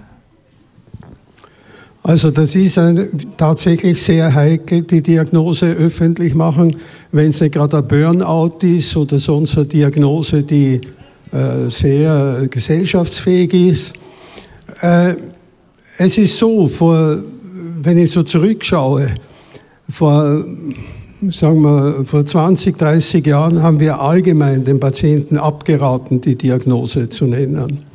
Und dann hat es gewisse Veränderungen gegeben. Eben Patienten haben sich auch etwas bemerkbar gemacht und es, man ist weggekommen von einem völlig untauglichen Heilungsmodell. Also man hat ja früher gedacht, man muss den Patienten heilen, aber man hat eigentlich gar nicht genau gewusst, was die Heilung ist. Äh, was ist es? Ist es ein perfekter Mensch oder ist es ein Mensch, der doch gewisse Schwächen hat, aber was für Schwächen? Und da hat sich ja einiges geändert, dass die Patienten mehr herausgefunden haben, äh, dass sie gewisse Sachen bei sich verbessern wollen, dass sie mit gewissen Sachen aber durchaus leben können. Also das ist äh, das Modell, das man da hat, dass man sich eigentlich versucht, in einen besseren Zustand zu bringen, Recovery. Und jetzt, wo das mehr und mehr bekannt wird, dass es das gibt, denke ich, kann man auch über Diagnose sprechen und kann sagen, ich habe die und die Krankheit, aber ich mache mich auf den Weg, äh, dass ich mit der Krankheit leben kann. Chris, was kannst du dazu sagen? Ich denke nicht nur an Arbeitgeber, ich denke am Anfang von einer Beziehung, Freund, Freundin, ich denke an einen Verein, andere Gruppierungen. Wie hast es du? Lass mich schnell zuerst ein bisschen ausholen. Ich, ich finde, Diagnose finde ich darum heikel, weil sie tut etwas beobachtet und ein Symptom von etwas, was dahinter ist, beschreiben. Also eigentlich ist es eine Beschreibung von den Symptomen. Ja? Und, und, und das merke ich persönlich in meiner Geschichte daran, dass ich in 30 Jahren am schneller fertig bin, wenn ich den Leuten sage, was ich nicht diagnostiziert bekommen habe. Ich habe so ein riesen Sammelsurium an Diagnosen bekommen. Jetzt bin ich 30 Jahre mit einer rumgelaufen und habe seit drei Monaten ist die nicht bestätigt, sondern widerrufen worden nach 30 Jahren hat auch zu meiner Identität beigetragen, dass ich einen Namen bekommen habe für das und mich mit dem auch ein bisschen identifiziert habe. Und jetzt auf einmal ist es etwas ganz anderes. Aber der, der Konsens dabei ist, dass das, was dahinter steckt, ganz ursprünglich, das kann ich klar benennen jetzt als Trauma, oder? Und alles andere, was nachher quasi daraus entstanden ist, ist nur eine Beschreibung von Symptomen, die aus dem heraus erschienen ist. Und die Erfahrungen mit dem in die Öffentlichkeit gehen, ist der Weg, den ich jetzt gehe, ist natürlich super. Ich bin Peer in der Psychiatrie. Dort ist meine Diagnose ein Teil von meiner Expertise. Ja? Und ich habe aber schon Erfahrungen gemacht, zum Beispiel in Bewerbungsgesprächen, dass ich zuerst muss mich als Mensch können einbringen, vermitteln und meine Qualitäten und dann hat allenfalls das noch Platz. Und das wähle ich bewusst dann darum aus, weil ich nie nicht möchte arbeiten, wo nicht ich als ganzer Mensch willkommen bin. Dort will ich gar nicht arbeiten. Also platziere ich das bewusst. Und wenn ich noch darf fragen, wenn du von Bewerbungsgesprächen redest, hast du auch Erfahrungen, was das ausgelöst hat, wenn du das genannt hast? Ja, das ist glaube das ist glaube das, was ich jetzt beschrieben habe, ist glaube genau das, dass wenn ich wenn ich selber mit mir nicht klar bin und, und selber meinen Weg schon gemacht habe und dann so etwas platzieren, dann gebe ich gleichzeitig so eine unklare Schwingung mit, was Gegenüber darauf reagiert. Wenn ich aber im Klaren bin und mir bewusst bin, dann platziere ich es auch nicht am Anfang, sondern ich zeige zuerst mich als Mensch. Ja? Also mit ganz vielen anderen Facetten und was ich sonst noch bin und was ich alles schon gelernt habe, geleistet habe, meine Hobbys und all das. Und dann hat das allenfalls beim Gegenüber noch Platz. Aber das ist höchst individuell, wie die Reaktionen kommen und wie gut oder schlecht jemand mit so etwas kann umgehen. Das ist, ich muss das akzeptieren, dass das für manche Leute schwierig ist. Und ich nehme es dann auch nicht mehr persönlich, ja, bewusst nicht mehr. Früher war das dann ganz verletzend. Gewesen, Das ist gut zu hören. Monika, an die Diagnose bekannt geben, Diagnose öffentlich machen, austragen. Was hast du für Erfahrungen? Ich denke, wir als Angehörige, Betroffene, sind da noch in einer anderen Situation. Ich bin es ja nicht selber. Und ich kann nicht für meine Angehörigen äh, Diagnosestellung öffentlich machen. Also ich gehe nicht her und sage, das und das hat so und so. Sondern wenn, wenn das mein Angehöriger mir erlaubt oder sagt, ja, wir reden darüber, dann ist es etwas anderes mit öffentlich machen. Und das, was du vorhin hast gesagt, das Sensibilisieren der, im Umfeld, glaube ich, dort fängt es an. Also ich kann von mir reden, in der Familie, darüber reden, was ist passiert, was hat der Mensch, der Betroffene, was ist jetzt gerade los, dort fängt es eigentlich an, darüber reden. Und da geht es ja nicht um, es ist wieder ein Symptom, das man beschreibt und nicht um eine Diagnose. Also das ist bei uns sehr im Hintergrund. Chris? Ich, ich habe ich habe einfach die Erfahrung gemacht, eine Diagnose kann helfen, zum verstehen, was ist und kann einem auch so einen Startpunkt geben für die weitere Reise. Es ist so, ein bisschen wie eine Orientierungshilfe, wo ich am Anfang überhaupt nicht gewusst habe, wer bin ich, wo bin ich und was habe ich. Und das kann wie so helfen. Aber die Erfahrung ist, dass es häufig dann nicht das ist, sondern dass es ein Stigma zur Folge hat, dass man in eine Schublade da wird, dass man Ausgrenzung erfährt. Ja, das, also es hat wie beide Teile. Ja. Es kann sehr, sehr gut sein, dass es das gibt, aber die Erfahrung ist auch häufig einfach eine andere, weil wir einfach auch Menschen sind. Wir kommen Angst über, wenn uns etwas Unbekanntes begegnet, wo auch eine Herausforderung darstellt. Herbert, äh, der Chris hat jetzt gerade vom Stigma geredet. Hast du auch Erfahrungen mit Gründen, warum das Patienten das nicht wollen? Warum das Diagnose für sich behalten wird? Ja, ich denke, ein wichtiger Grund ist das, was der Chris genannt hat, dass man dann in einer Schublade, in einer Schublade versorgt wird und dass man, ähm, ja, manche dann denken, ja, äh, der ist einfach verrückt und da kann man nichts machen. Da muss ich mich gar nicht groß einlassen mit dem und so. Und das ist natürlich ein furchtbarer Zustand, wenn man so äh, abge, abgeschoben wird oder abbeurteilt äh, wird. Also von daher gesehen verstehe ich das, dass man die Diagnose nicht nennt. Ich fand das äh, sehr gut, wie der Chris gesagt hat, dass eine Diagnose für den Betroffenen natürlich auch manchmal ein Orientierungspunkt ist. Also, dass er sagen kann, ja, offenbar habe ich die und die Schwäche und so, und jetzt muss ich schauen, wie ich mit der besser umgehen kann. In dem Sinn kann eine Diagnose was Gutes sein. Es kann auch eine Diagnose ein, und das sage ich jetzt absichtlich so, einen wohlwollenden Mitmenschen helfen, aber man trifft oft Mitmenschen, die nicht sehr wohlwollend sind. Und dann kann das ins Gegenteil umschlagen.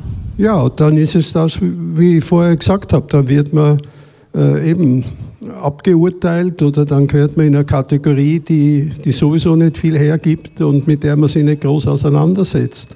Chris? Es ist, es ist ja bemerkenswert, oder? Wenn Menschen haben gewisse Merkmale, oder? Ein Merkmal kann eine Diagnose sein. Es kann aber auch eine Religion oder eine Hautfarbe sein. Und dort haben wir als Gesellschaft Wörter dafür gefunden, zum Beispiel Antisemitismus oder Rassismus. Ja? Für die Ausgrenzung von seelisch erschütterten Menschen gibt es kein spezielles Wort.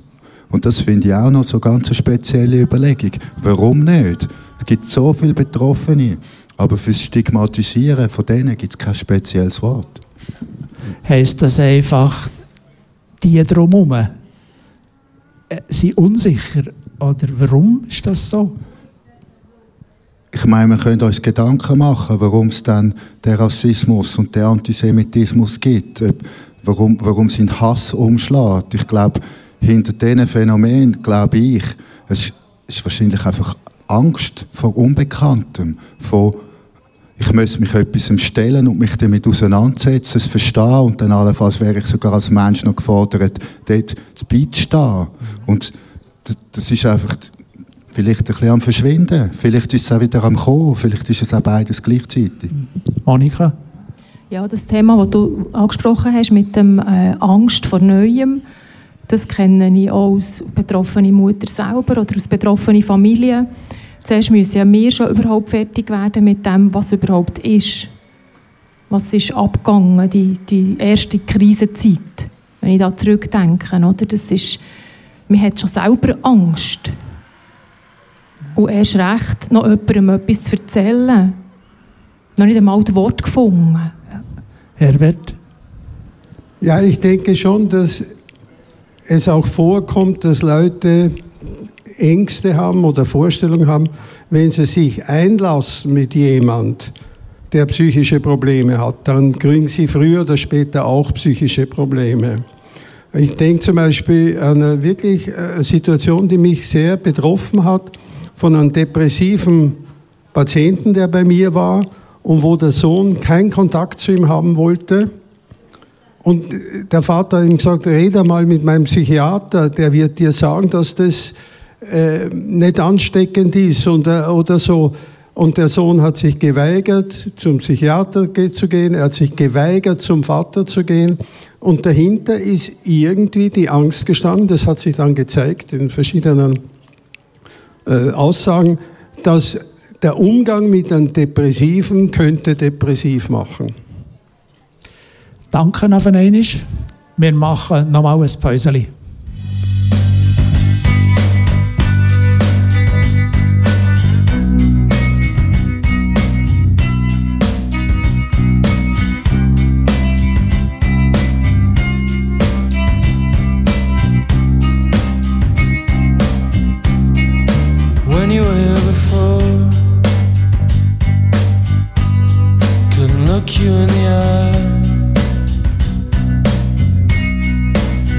Like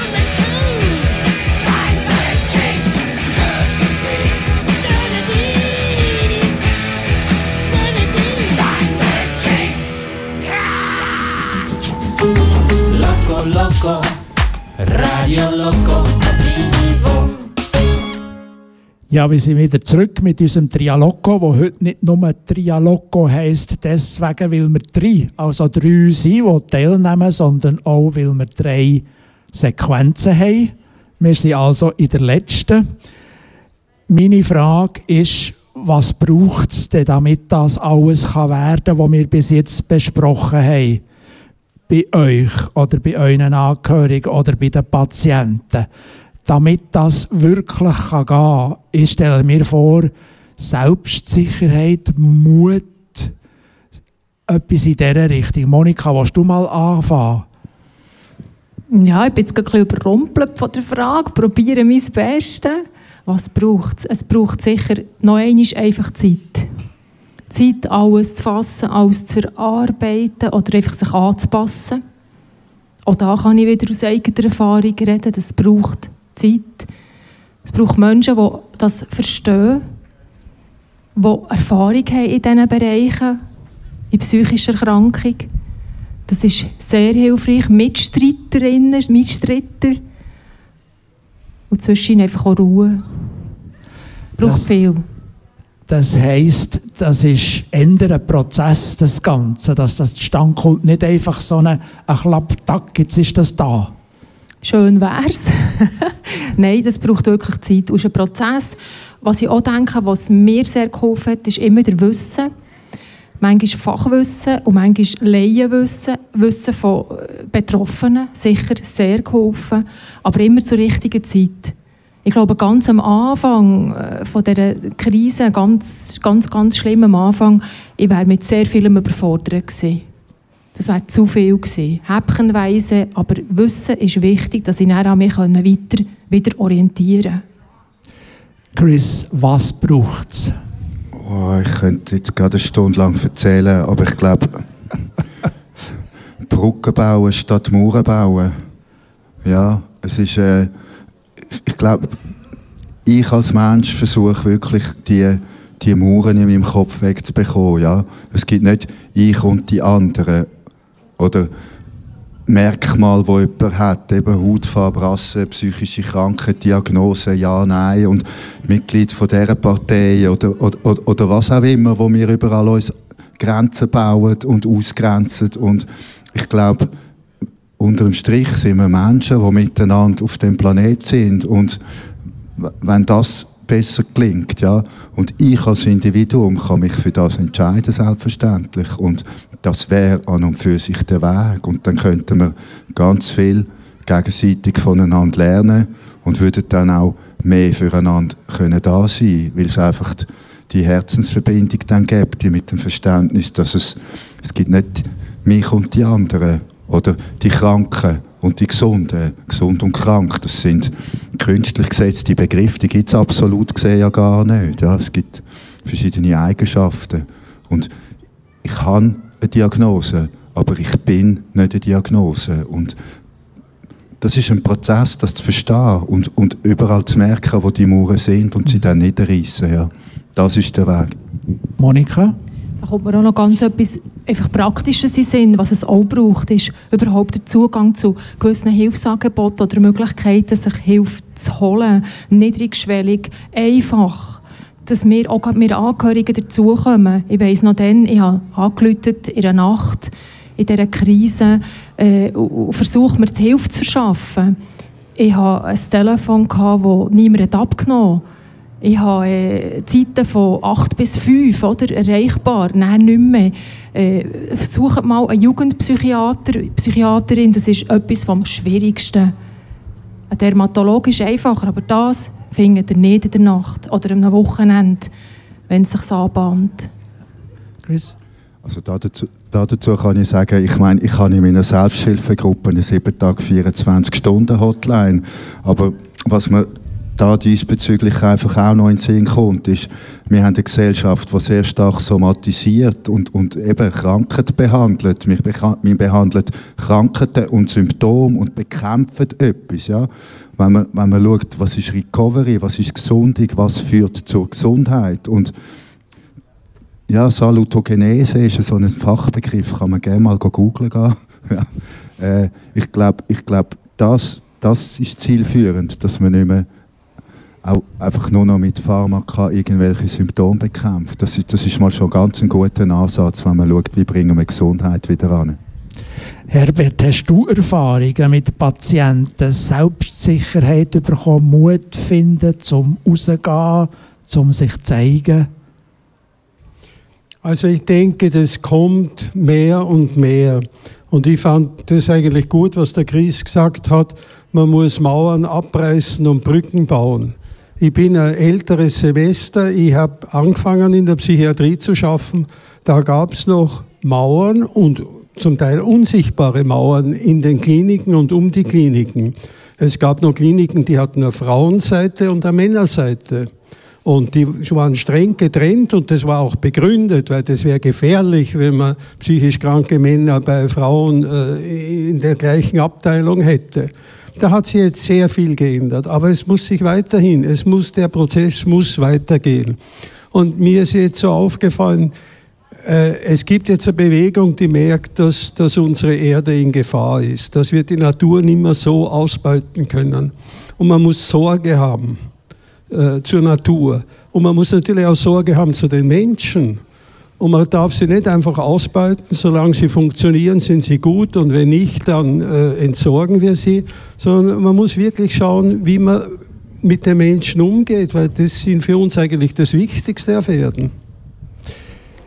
Ich habe noch eine Frage. Willst du, Monika, etwas sagen? Ich will nur noch sagen, wir Menschen sind Natur. Passend, ja. Ja. Äh, zu dieser Frage noch einmal, was braucht es, um rauszugehen, um sich zu zeigen? Ich habe auch noch eine Frage ganz allgemein. Ich weiß nicht, wer das etwas dazu sagen kann. Gibt es bei dem Rausgehen oder bei dem Mut entwickeln, gibt es Unterschiede? Zum Beispiel zwischen Männern und Frauen? Gibt es altersmäßige Unterschiede? Jüngere, ältere? Was den einen einfacher geht oder schwieriger? Gibt es soziale Unterschiede für den Mut oder die Selbstsicherheit zu entwickeln? Kann jemand von euch etwas sagen dazu? Also es tut mir ganz schwierig. Mir tut es gibt in dem Bereich gibt es mutige Menschen und weniger mutige Menschen. Und das ist nicht eine Sache vom Geschlecht und vom Alter und vom sozialen Status. Man muss ein gewiss, man muss ein Viertel haben, dass man äh, gewisse Sachen in Angriff nimmt. Und manche haben das und andere nicht. Chris? Es ist einfach so, so ein wunderbares Abbild von, von, der, von dem ganzen Planeten, dass jeder Mensch in seiner ganzen bunten Vielfalt am Schluss einen, einen bunten Blumenstrauß geben kann. Und dann kommt der eine Mensch mit diesen Stärken und bringt sich ein, der andere schafft an seinen Schwächen und verwandelt sie in Stärken. Und die Stärke hat die Person dann aber schon von einem anderen Gebiet. Und wenn jeder so ein bisschen seinen Weg und seine Berufung findet, dann haben wir am Schluss eine kunterbunte Gesellschaft. Und das wäre dann die umgesetzte Inklusion. Monika? Ja, das, ich kann mich da nochmal anschließen, meinen Mit, Mitredner da. Ich glaube, es braucht eine Unterstützung äh, im ganz Kleinen, wenn man sich die Schritte getraut zu machen, öffentlich zu reden, dass man dann auch weiss, man wird gestützt, unterstützt, aufgefangen, gerade in der Familie, daheim, von Freunden, die ihm verstehen. Das braucht es auch. Jemand, der ihm wieder, wieder bödelt und sagt, das ist gut. Ich habe meine vierte grössere Frage, die ich habe, nur noch ganz kurz antippen als Schlussfrage. Etwas bewirken im Umfeld. Ich fange wieder mit dir an, Chris. Hast du in deinem Umfeld konkret etwas können bewirken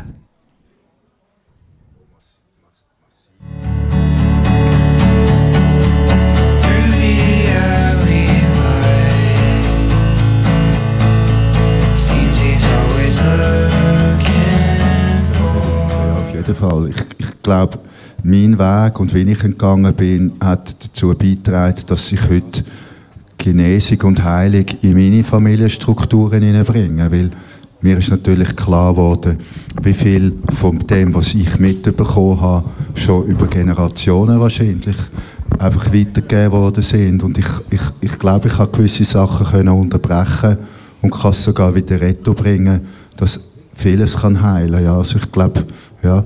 Und ich trage auch noch dazu bei, ich habe eine eigene Webseite mittlerweile. Ja, ich mache Service in meiner Selbsthilfegruppe. Ich versuche das auch, weil ich habe ganz viel geschenkt bekommen und auch wenn ich nicht alles wird können zurückgeben, so kann ich es doch zumindest versuchen. Monika, hast du etwas können bewirken konkret? Ja, ich glaube, es gibt sehr viel, was man kann bewirken kann. Im Grossen und ganz im Kleinen. Sicher wichtig ist mir gesehen, immer zu meinem Angehörigen den Kontakt zu haben über all die Jahre. Und das ist mir gelungen. Unsere Familie hat immer zusammen haben. Ich glaube, das, das ist alles, was ich gebraucht Herbert, kannst du etwas bewirken? Du hast vorhin schon etwas angetönt in der Arbeit mit Angehörigen. Kannst du etwas bewirken im Umfeld von deinen Patienten? Äh, ich bin mit den Gedanken jetzt am Moment woanders. Ja. Ich schaue, wo ich was bewirken kann als Psychiater bei jungen Psychiatern und bei Pflegepersonen. Und ich habe den Eindruck, ich kann was bewirken im Unterricht, in Supervisionen, im Vermitteln äh, und im Ermutigen von, von jungen Ärzten und Ärztinnen, dass sie mehr eingehen auf die Patienten und mehr eingehen auf die Angehörigen und mehr gemeinsam Wege zu einer Besserung suchen. Ganz kurz noch, ja, Chris? Ja, ich wollte unbedingt noch etwas wollen sagen, was mir in den Sinn kommt, wo, wo auch zum Thema vorher passt, wo das im, im März, April jetzt mit dem Corona losgegangen ist. Ich weiß nicht, wie viele Telefone von Menschen ohne Krankheit plötzlich mir angeläutet haben, weil sie in Not gekommen sind und mit Sachen konfrontiert worden sind, wo sie nicht gewusst haben, wie damit umgehen.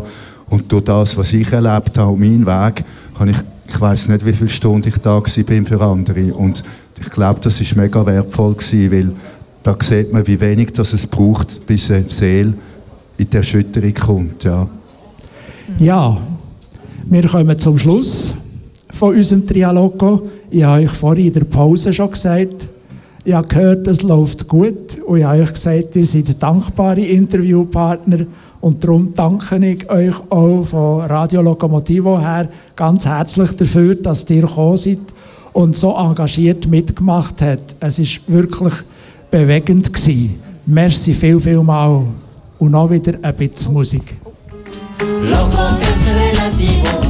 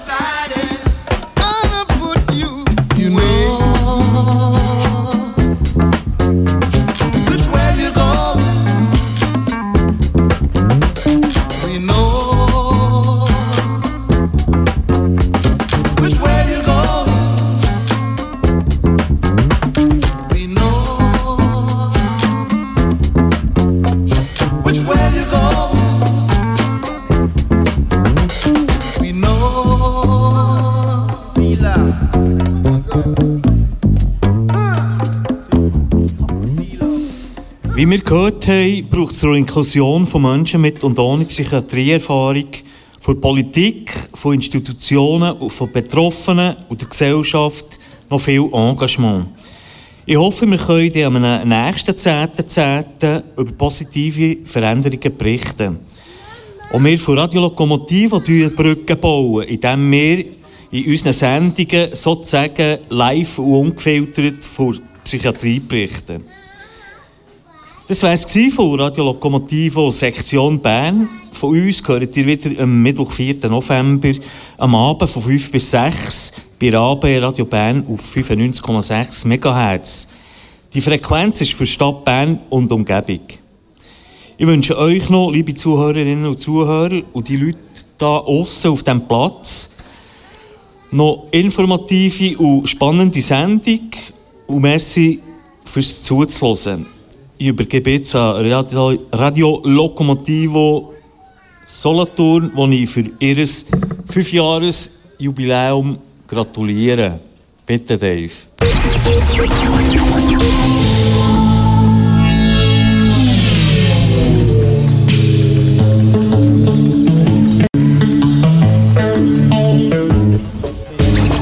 Radio logisch.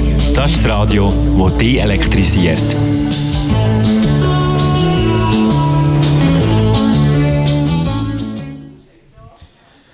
So, damit haben wir schon zwei Drittel von unserer Sendung abgehökelt. Natürlich, die Resonanz immer zuerst, deswegen sind wir jetzt zuletzt dran.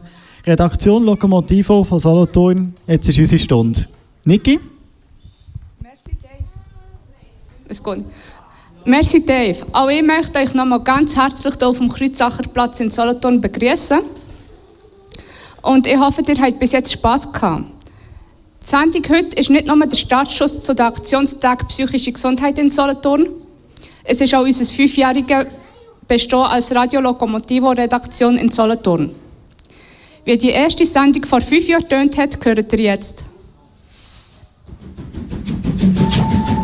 Loco, loco, radio locomotivo.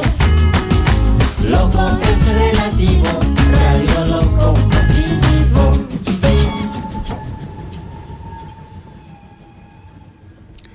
Liebe Zuhörerinnen und Zuhörer, wir sind das Radio Lokomotivo Solothurn. Das verrückteste Radioprojekt aus Solothurn. Wer sind wir? Alles blutige Anfänger, die Freude haben am Radio machen. Ich bin der Felix. Und ich bin der Nikos. Und wir begleiten euch durch die Sendung. Wir haben für euch einiges vorbereitet. Wir haben zwei bekannte Persönlichkeiten aus Solothurn interviewt. Zum einen ist das der SP-Politiker Roberto Zanetti, zum anderen der Musiker Dülü Dubach. Um Musik geht es auch im Beitrag vom Remo. Er stellt uns den Rock von der Wendy und der deutschen Wiedervereinigung vor. Doch als erstes stellen wir euch gerade nach ein bisschen Musik die Stiftung Solodaris vor. Solodaris engagiert sich für die berufliche und soziale Integrierung von Menschen mit Psychiatrieerfahrung. Und ich freue mich, euch unseren ersten Musikbeitrag anzukündigen. Mein Co-Moderator, der Nikos, macht auch Musik. Er nennt sich Mastamandas mit dem Stück Beat for Drama. Ihr hört Radio Lokomotivo. Wir bleiben gerade bei einer bekannten Persönlichkeit aus Solothurn. Der Roberto Zanetti ist Politiker im Kanton Solothurn. Er ist 61 und vertritt als Sozialdemokrat die Anliegen von SP Schweiz. Der Roberto Zanetti hat schon auf vielen Ebenen politisiert. Er ist schon Gemeinderat, Kantonsrat, Nationalrat, Ständerat und kurz sogar Gemeindepräsident von Gerlafingen. Er hat am Felix über seine Erfahrungen als Politiker, vor allem über das Politisieren auf den verschiedenen Ebenen und die Zusammenarbeit der verschiedenen Parteien geredet. Und der Felix hat Roberto Zanetti unter anderem gefragt, ob die Verschiebung nach rechts bei den Wahlen im Oktober für Menschen mit einer Behinderung Konsequenzen hat. Lasst doch gerade selber, was er geantwortet hat. Gut, ich wollte jetzt hier nicht einen nachgelagerten Wahlkampf machen, aber erfahrungsgemäß sind die Kräfte, die jetzt äh, massiv zugelegt haben, dass sie jetzt nicht unbedingt Leute, die, ja, die dort besonders sensibilisiert sind für sozialpolitische Anliegen. Scheininvalide, das ist ein Begriff, der dort gesprägt wurde. Also immer wenn es um Einzelfälle geht, haben sie auch ein grosses Herz, wie alle anderen Leute auch. Ja, wenn es darum geht, Institutionen zu unterstützen, also das immer mit Kollektiv zu, nicht mit Einzelschicksal, dann harzen es auch so. Also, Die Deutsch, deutsche Wiedervereinigung feiert heute das 25. Jubiläum. Darum tut der Remo euch in den nächsten Minuten das Thema Rockmusik um die Wende ein bisschen erläutern. In der DDR, der Deutschen Demokratischen Republik, hat man viel weniger persönliche Freiheiten gehabt als im Westen. So, das war die Premiere von Radio Lokomotivo Solothurn. Das Projekt ist unterstützt worden von Clip und Klang und dem Gesundheitsamt von Solothurn. Mitgewirkt in dieser Sendung haben die Rosetta, Tina, der Remo, der Markus, der Raphael, der Stefan, Lucia und der Andi. Am Mikrofon ist der Felix und der Nikos. Merci fürs Zuhören und hoffentlich bis gleich. Und als Abschluss noch unser Titellied von Kolibri.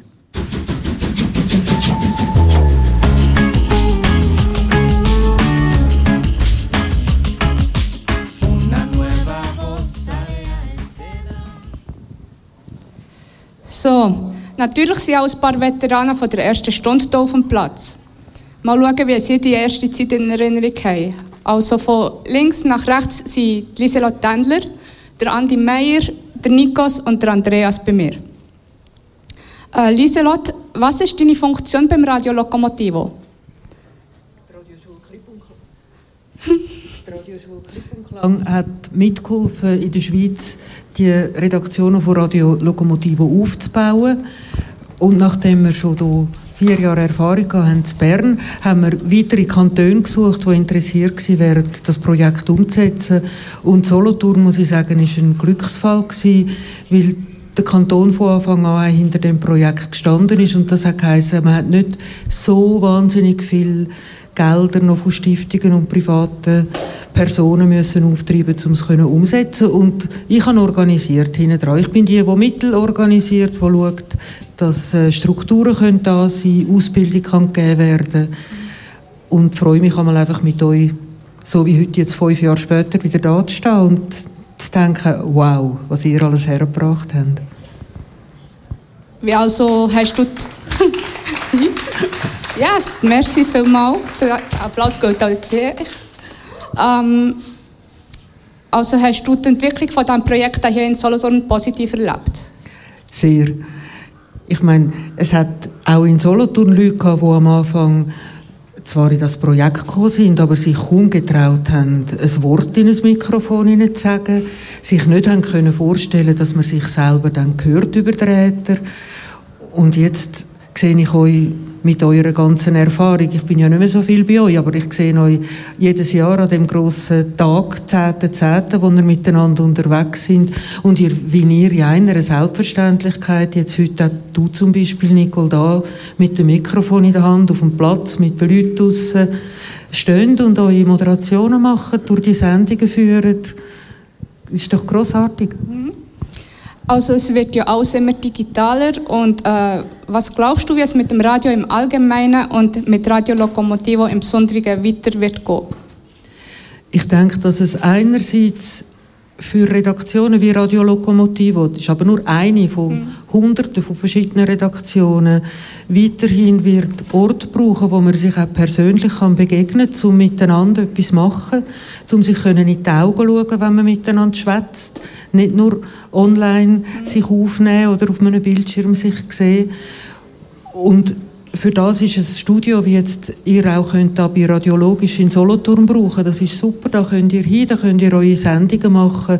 Und auf der anderen Seite braucht es Möglichkeiten, dass das Publikum das, was gerne hören halt jederzeit kann anhören. Aber das kann man eure Sendungen heute ja auch. Man kann zum Beispiel auf radiolocomotivo.ch alle Archivsendungen jederzeit anhören. Und dann am Tag, wenn es einem gerade am besten passt. Merci vielmals. Andi, du bist der Projektleiter in Solothurn, kann man sagen? Also ich würde sagen, ich begleite das Projekt einfach so. Ja, wie bist du bei diesem Projekt gelandet? Ja, das ist die Anfrage äh, einfach intern im Wohnheim. Aber ich weiss, das ist schon, glaube ich, ein Jahr vorher hat man davon geredet. Da hat man noch fast das Gefühl gehabt, äh, die Solidaris Stiftung äh, wollte das Projekt übernehmen hat sich das aber noch einmal überlegt und nachher ist ja die, die Geschichte über, das, äh, über den Kanton zum Laufen gekommen. Mich hat, mich hat sie da einfach angefragt, ob ich das würde äh, annehmen und ob ich Interesse habe. Und ich muss dazu sagen, ich habe bis dahin nie Radio gemacht. Und das Gefühl, ja, das ist für mich eine Art Weiterbildung und Geschichte hat mich eigentlich schon interessiert. Ich bin ja nicht so der, der gerne von außen redet und so für die Leute. Darum habe ich gesagt, ich übernehme die Begleitung. Dann kann ich eigentlich während der Sitzungen reden und ihr tönt äh, für das Publikum. Also ich habe so ein bisschen äh, schon Geschichte für mich ausgelesen. Aber grundsätzlich hat es mich einfach interessiert, dass wir äh, so in einem Team arbeiten, dass wir gleichwertig äh, feilschen, um äh, was wir überhaupt senden wollen. Ich meine, bei so Leuten, die einfach so zusammenkommen, sind verschiedene Ideen rum. Und dieser Prozess hat mich eigentlich fast am meisten interessiert, wie bringen wir das auf die Reihe miteinander. Und habe natürlich manchmal auch geschwitzt, so bringen wir es wirklich auf die aber das haben die glaube ich auch. Mhm. Aber ich äh, muss sagen, bis jetzt haben wir es eigentlich immer geschafft, dass wir die Sendungen eigentlich rechtzeitig haben können über den Äther gehen Also äh, von dort her auch äh, ein, wirklich ein Dankeschön an alle, die je einmal bei uns mitgearbeitet haben. Es ist also schön und äh, ich staune auch immer, was für Inputs was kommen. Und das ist für mich eigentlich wert, äh, sehr viel wert. Und was Schöne daran ist, dass wir auch eine gewisse Narrenfreiheit haben, dass wir nicht müssen, wie äh, ein anderes Radio, das kommerziell muss daherkommen. Wir können wirklich ein bisschen schräger rein, wenn wir wollen. Und das finde ich eigentlich schön daran. Wie waren deine Erfahrungen in, der, in diesen fünf Jahren jetzt? Gewesen? Ja, ich denke, wir haben immer wieder gelernt. Ich meine, es sind immer wieder neue Leute gekommen. Da sind bestandene äh, Moderatoren und Redaktionsmitglieder. Und auf die bin ich natürlich immer wieder froh gewesen, weil die haben natürlich extrem viel geholfen, das Ganze zu stützen und zu begleiten. Also, dass nicht alles auf mir gelegen ist, sondern hat jeder, so in den Möglichkeiten, die er hat, hat er eigentlich seine Fähigkeiten reingebracht. Und das finde ich eigentlich das, was ich so schön finde an diesem Projekt. Welche Wünsche hast du für das Projekt Radio Lokomotivo? Ja, ich wünsche mir einfach immer wieder so Leute wie ihr, die so interessiert sind, die mitmachen, die die Ideen reinbringen, die auch äh, ja, fähig sind, miteinander zu fälschen, weil ich meine, die Ideen gehen da manchmal recht auseinander und man muss da wieder irgendwie miteinander einen Weg finden. Und das wünsche ich mir eigentlich, dass man zwar Auseinandersetzungen hat, aber immer wieder den Weg findet für eine gute Sendung und auch einfach eine gute Auseinandersetzung in der Gruppe, weil das finde ich sehr wertvoll. Okay, merci vielmals. Äh, Nikos und Andreas, wie habt ihr die erste Sendung in Erinnerung? Also die erste Sendung, da bin ich noch ziemlich, ziemlich nervös gewesen. Es ist das erste Mal gewesen, dass ich meine Stimme so gehört habe. Und äh, die erste Sendung, Jesus Gott, das ist auch schon fünf Jahre her. ich kann mich wirklich nicht mehr gross daran erinnern. Ich weiss nur, dass es mir nachher, im Nachhinein sehr gross gefallen hat. Genau, bei mir ebenfalls. Also ich kann mich gut erinnern an meine erste Sendung, die ich moderiert habe. Ich war ziemlich nervös gewesen und gerade als ich mich nachher gehört habe, das war schon noch speziell gewesen am Anfang, ja. So, aber es war cool, gewesen. mir hat mega Spass gemacht. Ähm, habt ihr irgendeine besondere Erinnerung oder einen Moment, den ihr mit uns teilen wollt, aus dieser Zeit? Ja, eigentlich, dass wir es immer in den Redaktionssitzungen ziemlich lustig haben. Und wenn es nachher, äh, wenn's nachher darauf ankommt, sind wir alle sofort parat und jeder ist klar, jeder weiß, was er zu tun hat oder sie. Und äh, das finde ich immer wieder schön. Also das ist wirklich erbaulich sehr gut, ja. Und ich finde auch, wenn man so miteinander etwas vorbereitet, ist am Anfang extreme Nervosität da, aber am Schluss kommt dann der entlastende Stein vom Herzen auf alt, wenn alles gut geklappt hat. Das finde ich aber ein schöner Moment. Okay, merci vielmals euch allen. Der Master Mandas hat sich jetzt bereit gemacht für seinen Auftritt. Kannst du etwas was über deine Musik erzählen?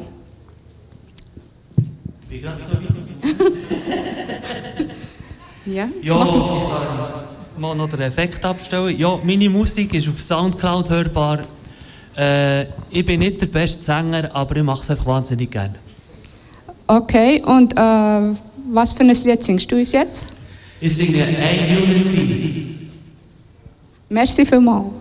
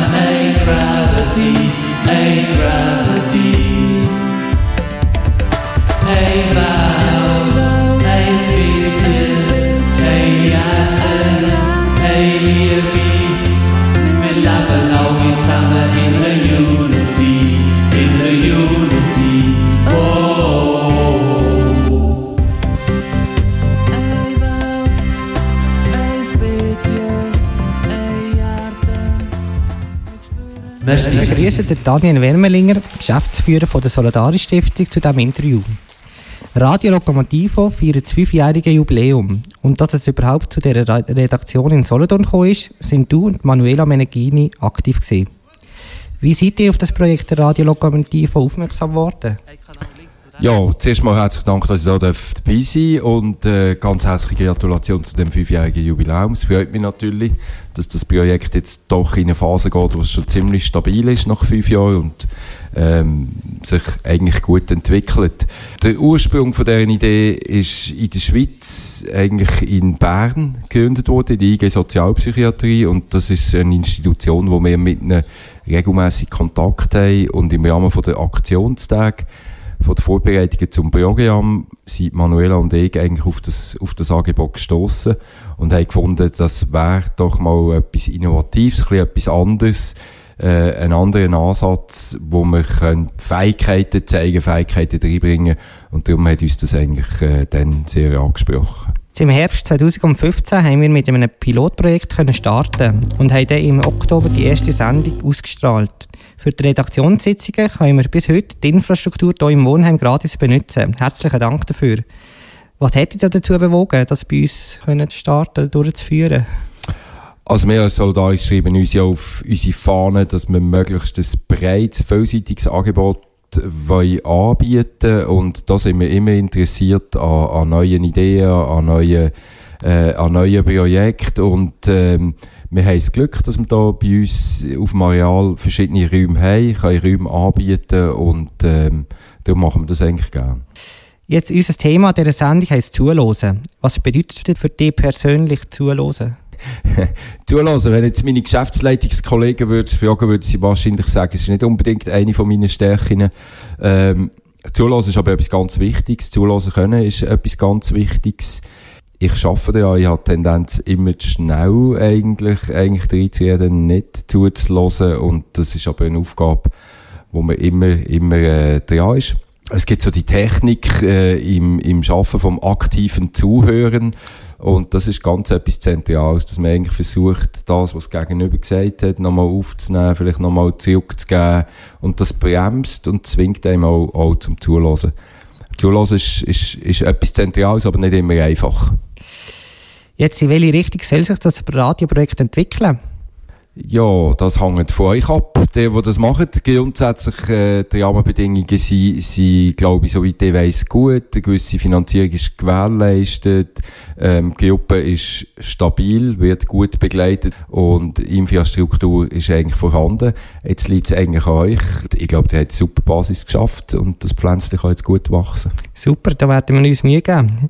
Was gibst du uns noch mit auf den Weg so zum Schluss? Ich kann euch nichts auf den Weg geben, ausser dass ihr eigentlich äh, beharrlich bleibt, dass ihr nachfragt, dass ihr weiterhin interessante Leute versucht, vor, vor das Mikrofon zu bringen und weiterhin auf Sendung geht. Herzlichen Dank für das Interview, Daniel. Sehr gern geschehen. Merci. So, ich möchte mich beim Master Mandas für, für einen Musikbeitrag bedanken vorhin.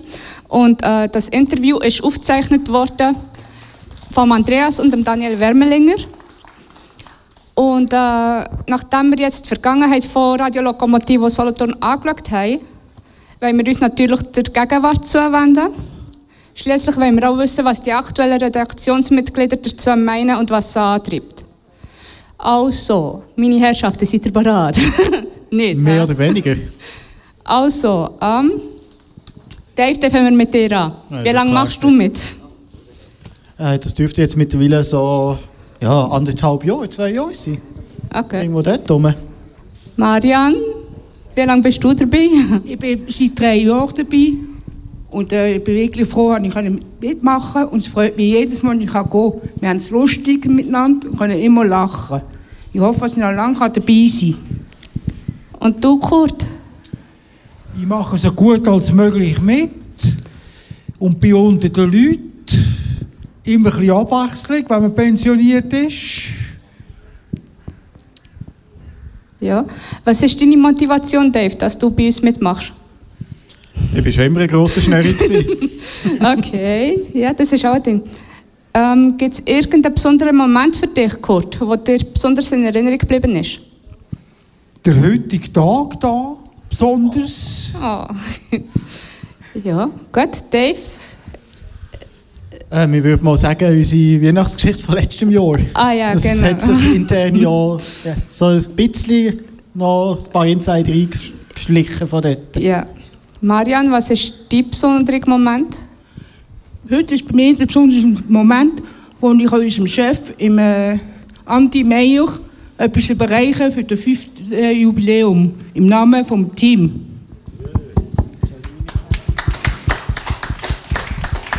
Merci vielmals.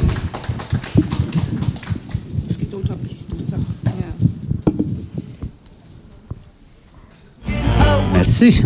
Das ist etwas an die Wand. Schön zum Dekorieren. Ja, merci vielmals, dass ihr äh, mit mir das aushaltet und äh, mit mir zusammenarbeitet. Merci vielmals für eure Arbeit und es wirklich, ich schätze es immer wieder, euch zu treffen und mit euch an einer Sendung zu arbeiten oder an was auch immer.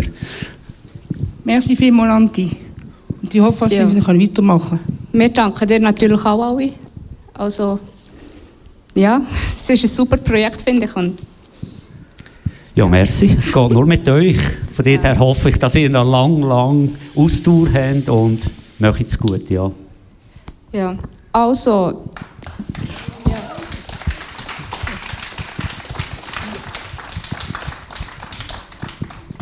Jetzt kommt wieder Musik. Was hast du das mal für uns vorbereitet, Mastamandas? Das mal einfach nur ein Beat, wo ich seit äh, vier Monaten oder so dran arbeite. Nein, stimmt nicht. Vier Wochen. Wir hören Sunny.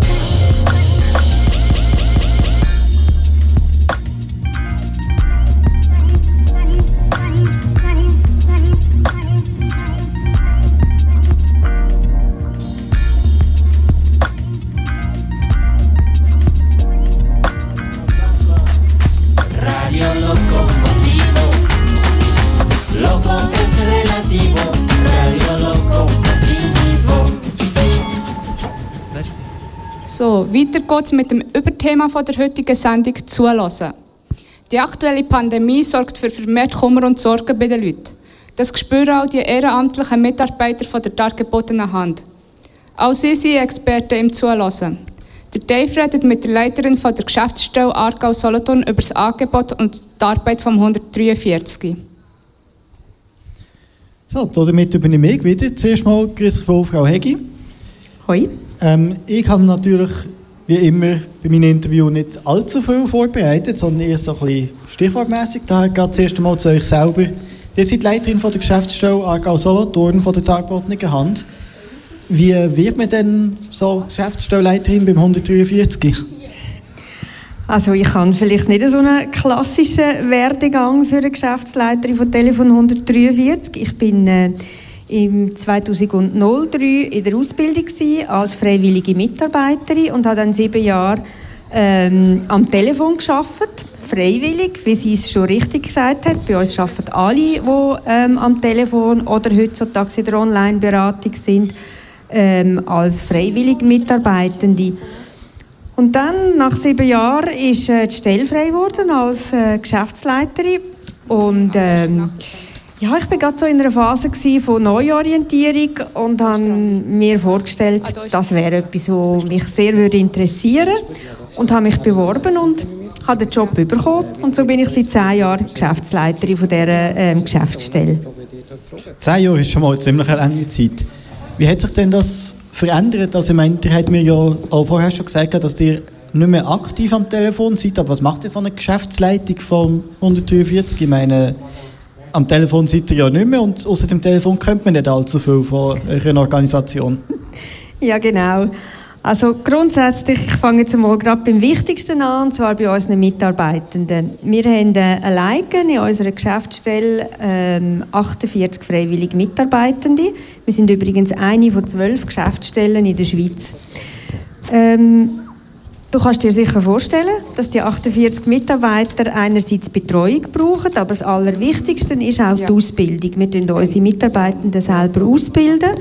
Das ist eine neunmonatige Ausbildung. Wir haben es vorher gehört und das Thema vom, äh, von der heutigen Sendung ist ja auch so. Im Zuhören, Gesprächsführung, ganz, ganz wichtig. Zuhören ähm, kann jeder lernen, aber ähm, äh, ich sage jetzt mal vom Talent her oder, oder vom, von den Voraussetzungen her, ist sicher nicht äh, jeder ein geborener Zuhörer.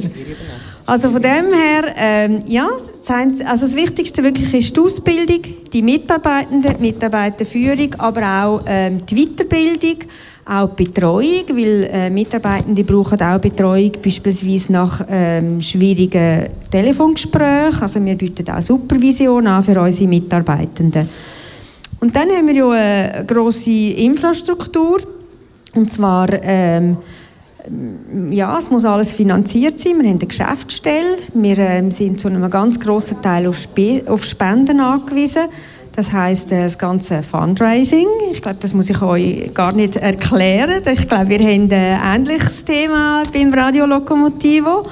Also von dem her, es gibt wirklich ganz, ganz viele ähm, Tätigkeiten, auch das ganze äh, Networking.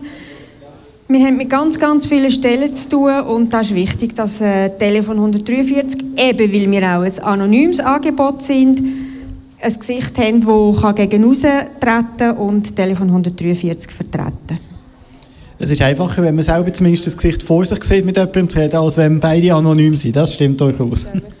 Aber um noch ein bisschen auf eure Zeit am Telefon zurückzugehen, hat es denn so, wie soll ich sagen, Standard-Anrufe gegeben? Also sprich so irgendwie so einen Durchschnittstypus, der angelötet hat? Oder ist das QFLD eigentlich von, ich habe mir die Zeche gestoßen bis zu auf dem Dach? Nein, also es gibt nicht, ich sage jetzt, es gibt nicht einen klassischen Anrufer oder einen Standard-Anrufer. Es ist fast so wie, als ich heute hierher gekommen bin, ich habe überhaupt keine Ahnung, was mich erwartet. Also man kann sich das so vorstellen, das Telefon schellt, ich nehme ab, äh, Telefon 143 Grüezi und ich habe keine Ahnung, was mich erwartet. Also das kann sein von, von jemandem, wie du jetzt gesagt hast, von, von vielleicht vermeintlich ganz etwas Kleinem bis zu einer Person, die Suizidabsichten ähm, äußert. Über ähm, ganz, ganz äh, grosses Thema sind immer Beziehungsthemen Ähm, also das ist wirklich von A bis Z alles. Aber ich glaube, was, was wirklich allen ähm, gemeinsam ist, ist halt das Bedürfnis, dass jemand wirklich zulässt, dass ein Gespräch entsteht. Und das ist auch äh, ja, das Wichtigste wahrscheinlich von Telefon 143. Unsere Leute haben Zeit, wenn jemand anruft. Wir müssen nicht bis dann und dann fertig sein oder wir müssen nicht das Ziel erreichen, sondern das Wichtigste ist dann einfach wirklich in dem Moment der Anrufende mit den Sorgen, die er möchte loswerden Obwohl, muss ich natürlich gerade sagen, er wird die Sorgen nicht los. Aber man weiß auch aus Erfahrung, dass es häufig ganz eine grosse Erleichterung ist, wenn man über etwas kann reden mit jemandem. Ja, der Mensch ist schließlich eine sehr soziale Kreatur und hat auch ein Mitteilungsbedürfnis. Nicht jeder hat jemanden daheim zum Reden oder jemanden, der nicht Themen ansprechen kann. Aber jetzt, wie ihr es gerade gesagt habt, die Reichweite ist natürlich gross, von praktisch nichts bis zu eben demnächst mache ich Was ist denn eure beste und was ist eure, eure soll ich sagen, verstörendste oder schlimmste Anruf die ihr in eurer Zeit hattet dort? Also das ist jetzt eine Frage, die ich so wirklich nicht beantworten kann. es tut mir leid. Aber ich glaube, ich würde einfach auch äh, den Anrufenden Unrecht tun, wenn ich jetzt hier eine Wertung reinbringen würde, weil das ist auch ganz ein, ganz ein wichtiger Punkt bei uns. Wir versuchen wirklich unvoreingenommen und wertfrei ähm, den Menschen zu begegnen und dementsprechend auch Telefongespräche zu führen. Also in dem Sinn, ich kann nicht sagen, es gibt ein Bestes oder ein Schlechtestes oder ein Wichtigstes oder was auch immer für ein Telefon, sondern ähm, es ist wirklich jedes Telefon, jeder Mensch in seiner eigenen Art einfach wichtig. Jetzt stellt sich natürlich noch die Frage, die hat ja sehr viele Freiwillige, denke ich mal. Jetzt stellt sich die Frage natürlich, wie wählt ihr aus, wer als Freiwilliger kommt und wer eher so von wem lassen wir eher die Hände? Also wir legen überhaupt keine Hand an, damit ich das noch richtig gestellt habe. Nein, also ähm, was wirklich verboten ist, das kann ich jetzt einfach mal sagen und, und das sagen wir auch in jeder Informationsveranstaltung, die wir durchführen für Leute, die sich interessieren, zu uns zu arbeiten. Was wirklich verboten ist, ist bei uns jede Art von Missionieren. Das heißt, ob es politisch, religiös oder wie auch immer ist, ähm, ganz wichtig ist, dass man den Menschen ähm, unvoreingenommen und wertfrei gegenübertritt. Und darum liegt so etwas gar nicht drin. Ähm, Grundvoraussetzung ist, ich sage es meistens ganz einfach, man muss Menschen wirklich gern haben. Man muss Interesse haben am Mensch und ähm, das ist die wichtigste Voraussetzung. Aber klar, heutzutage, ähm, auch wir arbeiten mit äh, Computerprogrammen. Also man muss eine gewisse Affinität haben und können mit dem Computer umgehen. Ähm, und alles andere, ich sage jetzt mal, wenn man mit zwei Beinen auf dem Boden steht, und damit meine ich, dass man fest verwurzelt ist im Hier und Jetzt, ähm, dann kann man eigentlich den Rest, den lernt man bei uns in der Ausbildung. Dann gibt es natürlich noch den anderen Punkt. Ich meine, man kann sich ja freiwillig melden, aber die Frage ist natürlich noch, es ist ja nicht so einfach, alles ist los. Also im Sinne von, abgesehen von kein Missionieren kannst du alles. Was sind denn äh, nachher die Pflichten, wenn man mal so weit gekommen ist? Das ist ganz eine gute Frage. Da verschrecken nämlich ganz häufig die Leute, die sich für eine Mitarbeit interessieren. Also grundsätzlich ist es so, dass wir ähm, nur funktionieren, weil die Solidarität unter den Mitarbeitenden sehr hoch oder sehr groß ist. Das heißt, wir verpflichten uns für 44 Geschichten im Jahr. Und die 44 Geschichten, die teilen sich auf ähm, über den ganzen Tag, aber auch über die Nacht. Also es muss jeder, der bei uns kommt, arbeiten muss auch bereit sein, Nachtschicht zu leisten. Und ähm, alle unsere Weiterbildungen sind obligatorisch. Also das ist auch ganz ein wichtiger Punkt. Man kann also nicht meinen, ähm, ja, ich komme jetzt ein bisschen telefonieren und mit dem ist es dann gemacht, sondern es gibt da natürlich schon genau dadurch, dass alle freiwillig arbeiten und auch dadurch, dass jeder Mitarbeiter eigentlich allein arbeitet, wenn er ähm, Dienst hat, braucht es auch ganz, ganz eine grosse Disziplin. Und die Weiterbildungen, ähm, die sind für uns ähm, sehr, sehr wichtig, um auch wirklich im, Ko im Kontakt zu sein, immer auch mit den Mitarbeitenden. Und natürlich auch ähm, dass sie auch äh, ihre Fertigkeiten können entwickeln so ja, wie sich halt der Mensch und Themen auf dieser Welt auch weiterentwickeln. Jetzt, was ich noch persönlich sehr interessant gefunden habe, was ich auch nicht, und, äh, nicht äh, bedacht habe, als ich damals mich mit euch abgesprochen habe, wer jetzt explizit hier an das Event kommt. Könnt ihr mir bitte, beziehungsweise auch für unsere Zuhörer mal sagen, warum jetzt gerade explizit ihr hier seid? Ja. ja, also erstens, äh, einmal abgesehen davon, dass es mein Job ist, oder, wie ich dir ja erklärt habe, ähm, ist es wirklich so, unsere Mitarbeitenden ähm, geniessen den Schutz von der Anonymität ganz genau im gleichen Ausmaß, wie es unsere ähm, Anrufenden geniessen. Und das heißt, unsere Mitarbeiter ähm, treten nicht öffentlich auf und sie tun in den meisten Fällen machen sie auch nicht publik in ihrem persönlichen Umfeld, dass sie hier arbeiten. Also ich kann jetzt das vielleicht als Beispiel von mir nehmen. Als ich ähm, am Telefon gearbeitet habe, hat es wirklich nur meine Familie gewusst. Und ähm, Nachbarn oder so, ich mag mich an eine Situation erinnern, wo ich morgen um halb neun aus der Nachtschicht heimgekommen bin, mit der Tasche, wo ich natürlich ähm, das Wichtigste drin hatte, auch noch für die Nacht.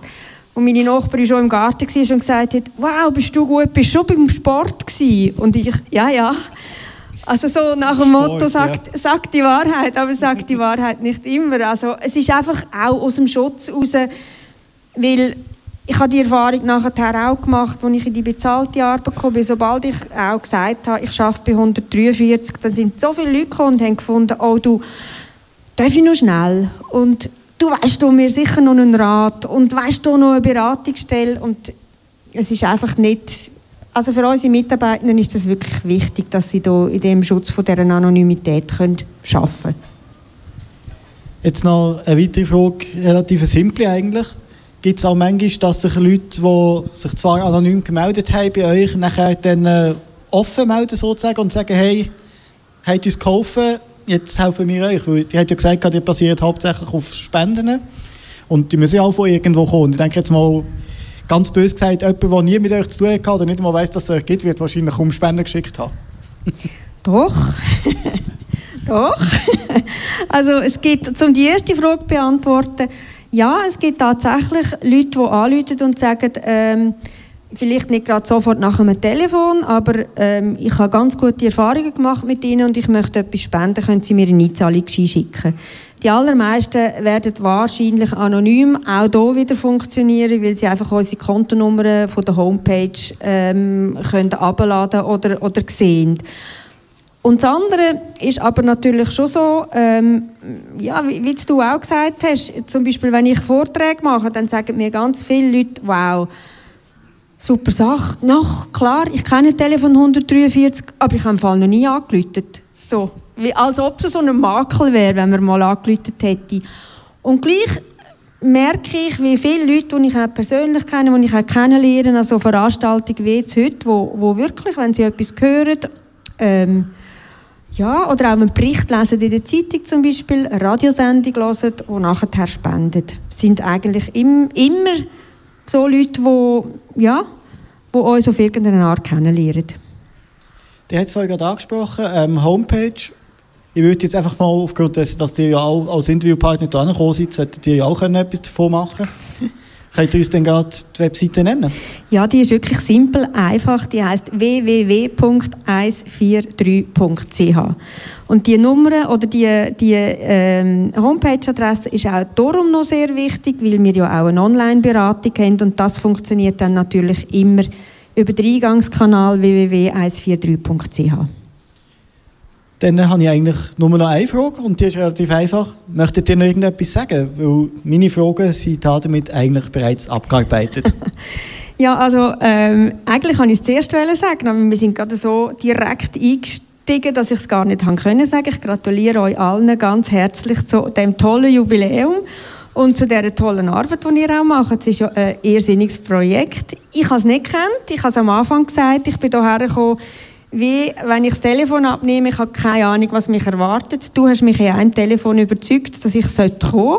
Dankeschön. Und weil äh, das Thema wirklich zulassen ist, bin ich auch sehr gerne gekommen. Es hat mich sehr gefreut und vielleicht zu allerletzt, äh, ich möchte auch alle ermutigen, ich habe es vorher zwar schon mal gesagt, zulassen kann eigentlich jeder. Zulassen kann man auch noch lernen, wenn man es ähm, meint, man könnte es nicht, aber es ist sehr wichtig, dass wir auch unseren Mitmenschen zulassen.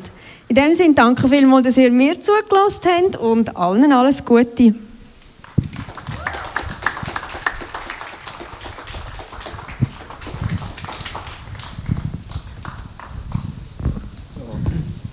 Ja, Nicole neben mir. Sie, ist, sie wird jetzt euch über ihre persönliche Geschichte erzählen. Sie ist selber Psychiatrie erfahren. Nicole, wann und wie lange hast du die erste Krise gehabt? Ja, also es kommt darauf an, wie du Krise definierst. also das erste Mal bin ich in der Klinik gewesen, vor fünf Jahren und das drei Monate am Stück.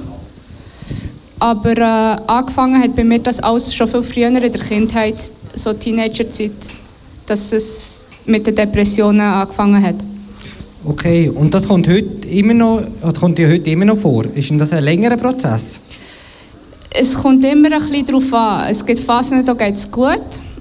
Und äh, dann gibt es Phasen, da muss irgendjemand ein falsches Wort sagen oder es muss irgendwas passieren und dann ist man schon wieder in einem Loch inne. Oder es gibt auch, dass es sich anbahnt. Du weißt, es ist irgendwas falsch, aber du weißt nicht was, bis es zu spät ist. Also wenn ich die ganze Zeit irgendwie nur den Leuten helfe oder nur Sachen mache, die mir nicht gut tun, dann ist das ein längerer Prozess. Okay. Was für Erfahrungen hast du gemacht mit Fachpersonen? Äh, ganz verschiedene. Also die aktuelle äh, Ärztin, die ich habe, die ist super. Aber ich habe auch Leute kennengelernt, die gesagt haben, mit der können sie gar nichts anfangen.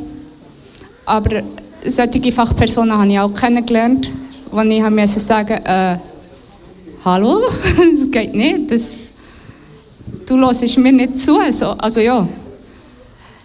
Also zum Beispiel hatte ich mal einen Psychologen, gehabt, wo, wo ich meine Sache erzählt habe aus der Schulzeit.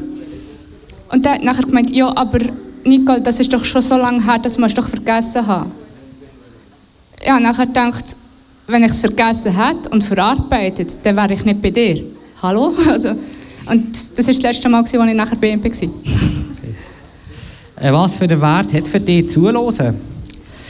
Ähm, das ist für mich sehr wichtig. Also, sowohl, dass ich aktiv meinen Kollegen zuhöre, als auch, dass sie mir richtig zuhören. Klar, jeder hat in seinem Umfeld Leute, die zuhören und nachher irgendwie so gut gemeinte Rot geben, ja, du musst dich nochmal zusammenreißen und keine Ahnung. Halt das Übliche, was man hört, wenn man Depressionen hat. Und ähm, darum ist es wichtig, dass man auch Leute hat, die das selber kennen, wo man dann kann, ja, halt sich austauschen und die einem verstehen und auch wissen, was man meint, auch wenn man es nicht direkt so sagt. Ja. Kannst du uns noch einen Tipp geben für jemanden, der in einer psychischen Krise ist oder Not ist? So einen Tipp, den du geben könntest? Der einzige Tipp ist, äh, seid nicht stolz zum Hilfe holen. Holt nach Hilfe, sagt es dem besten Kollegen, der Mutter, der Vater. Egal, wartet los, ihr müsst euch nicht schämen, es passiert nichts Schlimmes. Genau, danke vielmals Nicole für das Interview. Merci dir.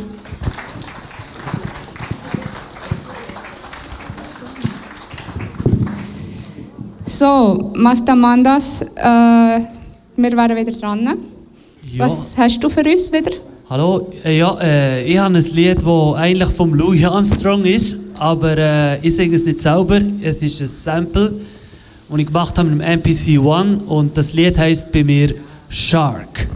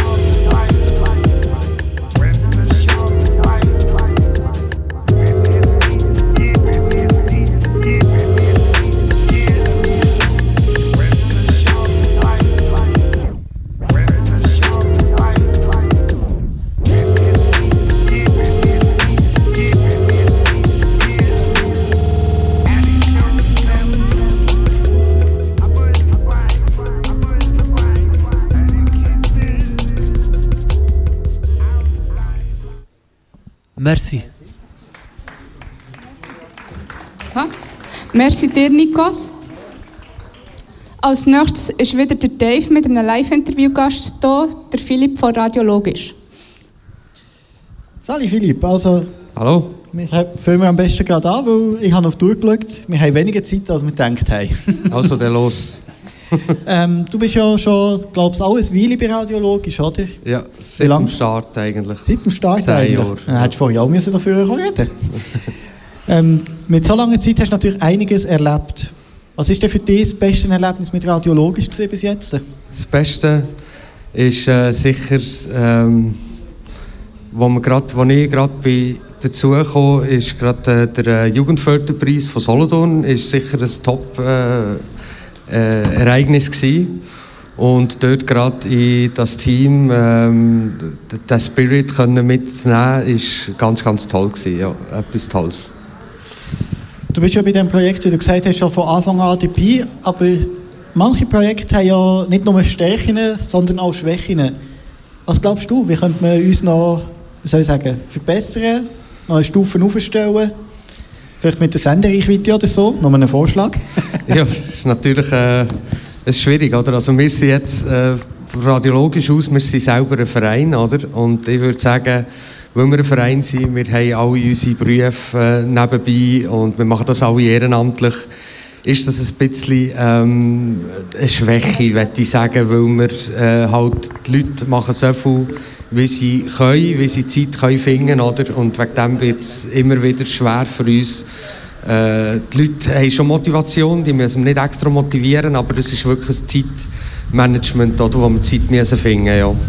Ja, das kennen wir von der Redaktion Solothurn auch. Manchmal haben wir auch Eben. einen Monat, wo wir zwei Wochen vor der Sendung schon uns denken, Gott verstutzt, wir haben so gar nichts. Oder halt manchmal kommen Aber wir wenn es dann darauf ankommt, dann plötzlich äh, funktioniert es dann gleich und dann kann man gleich Zeit nehmen und äh, so wie jetzt das Projekt äh, hier, Solothurn mit euch zusammen, ist also etwas ganz Wichtiges auch für uns und wegen dem können wir das nachher auch gleich äh, die Leute motivieren und zusammenbringen. Ja. Ja, hat bei uns bis jetzt immer funktioniert, dass wir die Zeiten voll bekommen haben. Ähm, eine weitere Frage ist natürlich noch, wie ist das Ganze damals zustande gekommen? Bist du wirklich gerade zu der Entstehung dabei gewesen? Also, Ja, kurz äh, nach der Entstehung eigentlich sozusagen. Das ist am Anfang ist das ein ähm, Projekt gewesen, das hat sich Radio 11, wie 11 Solothurner Zahl ähm, genannt. Und daraus raus ist nachher radiologisch entstanden eigentlich sozusagen. Ist denn wahrscheinlich, dass wir noch in den nächsten Jahren weitere Redaktionen weiter aufkommen? Oder ist so bei drei jetzt so, ja, jetzt haben wir langsam genug, es es langt, es langt? Nein, also wir haben gang noch Fun, wir machen das gang noch gern. Äh, wir haben auch wieder, äh, alte Leute sind weggegangen und neue Leute sind wieder dazugekommen, das ist auch gang wichtig, weil sonst würde der Karren gar nicht laufen. Oder wenn wir die Leute nicht hätten für, äh, für, äh, für Technik, wenn wir nicht Leute hätten für das Ganze ähm, äh, nebenbei, für Finanzen aufzutreiben und alles, ist das so, äh, dann wäre es schwierig, oder? Und wegen dem ähm, haben wir, haben wir die Möglichkeit, die Ressourcen und äh, das ist sehr, sehr wichtig. Also ich glaube, radiologisch wird es auch noch weitergehen und ähm, ja. Also nicht in nächster Zeit wahrscheinlich mit neuen Redaktionen, aber ausgeschlossen ist demnach auch nicht, wenn ich dich gerade richtig verstehe. Also nein, wir, wir machen weiter. Es ist, äh, es ist gang noch am, am, am Laufen und wir wollen das auch weiterhin so handhaben. Damit wäre ich eigentlich schon mit der Frage durch, die ich dir stellen kann. Wolltest du vielleicht noch irgendwie etwas erzählen? Ja, also ähm, wenn jemand will Sendungen machen will, sind also alle äh, recht herzlich eingeladen, bei uns Sendungen zu machen. Äh, Leute, die noch nie eine Sendung gemacht haben, die keine Ahnung haben, von dem werden bei uns auch geschult. Da sind wir auch in enger Kooperation mit der ähm, Clip- und Klangschule Zürich, mit Lisa Rotenner, äh, wo wir auch äh, den Leuten helfen können und die Leute können coachen. Wir haben Coaches bei uns, die denen genau können helfen und äh, können sagen, wie man in ein Mikrofon reinredet, wie man äh, seine Sendung vorbereitet. Das Ganze und Technik, da haben wir alles, auch Dokumentationen.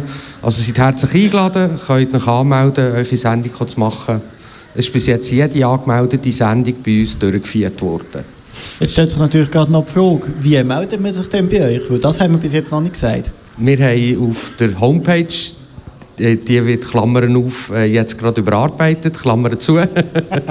Im Moment ist sie ein bisschen überlastet, äh, aber es wird äh, 2021 eine neue Homepage geben. Man kann jetzt auch schon drauf und dort hat es ein Anmeldeformular, einen Link und dann muss man das Formular ausfüllen und äh, nachher bekommt man Bescheid über den Sendeplatz und alles bei uns und äh, hoppla hü. Das klingt doch gut, dann bedanke ich mich für das Interview hier und wenn ich sehe, ist Niki schon wieder in den Startlöchern für die nächste Moderation. Merci Daher auch. übergebe ich dir das Wort. Merci vielmals, Philipp. Merci, Dave. Danke.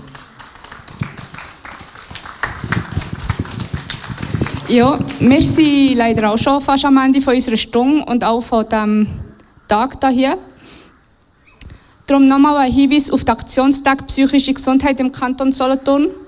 Unter dem Motto Hinhören finden im ganzen Kanton Anlass wie in die Depression und wieder hinaus Bericht einer Betroffenen, ADHS bei Erwachsenen häufiger als gedacht oder psychisch gesund bleiben Werkzeugkoffer für schwierige Lebenssituationen statt. Jetzt im Moment findet im Kapuzinerkloster eine Vernissage von der Ausstellung 8 Brü statt. Die Ausstellung dauert bis am 28. Oktober.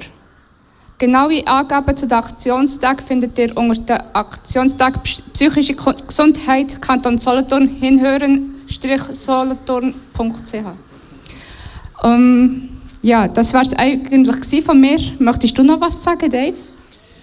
Naja, ich glaube, wenn ich auf die Uhr schaue, wir haben jetzt noch knapp vier Minuten, aber es ist glaube ich, niemand böse, wenn wir sagen, es ist jetzt eine, eine dreistündige grosse Sendeveranstaltung hier gewesen. Wir haben einiges an Leuten gesehen, es sind einige vorbeigekommen. Und natürlich auch unsere Technik hat drei Stunden durchgehalten. Und jetzt sage ich jetzt einfach mal Danke an alle, die mitgemacht haben, an alle, die sich hier interviewen die sich hier vor das Mikrofon gestellt haben und unseren Zuhörern und Zuschauern ein bisschen Unterhaltung geboten haben über die ganze Zeit hier. Und damit sind wir am Ende von unserer Sendung angekommen, würde ich mal sagen. Ich wünsche allen noch eine schöne Zeit, bleibt gesund und wir hören uns wahrscheinlich nächstes Jahr wieder, spätestens. Oder zur nächsten Sendung, je nachdem, welche Station dazu hört.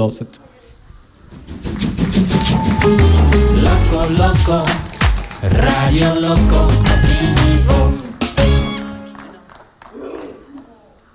Die hören jetzt noch ein Lied von mir. Das habe ich geschrieben für meine verstorbene Mutter. Die ist vor fünf Jahren eben gestorben. Und das Radio hat mir in dieser Zeit äh, ziemlich geholfen. Und ich habe vor ein paar Wochen, das, äh, Jahr, das Lied geschrieben. Es heißt Goodbye.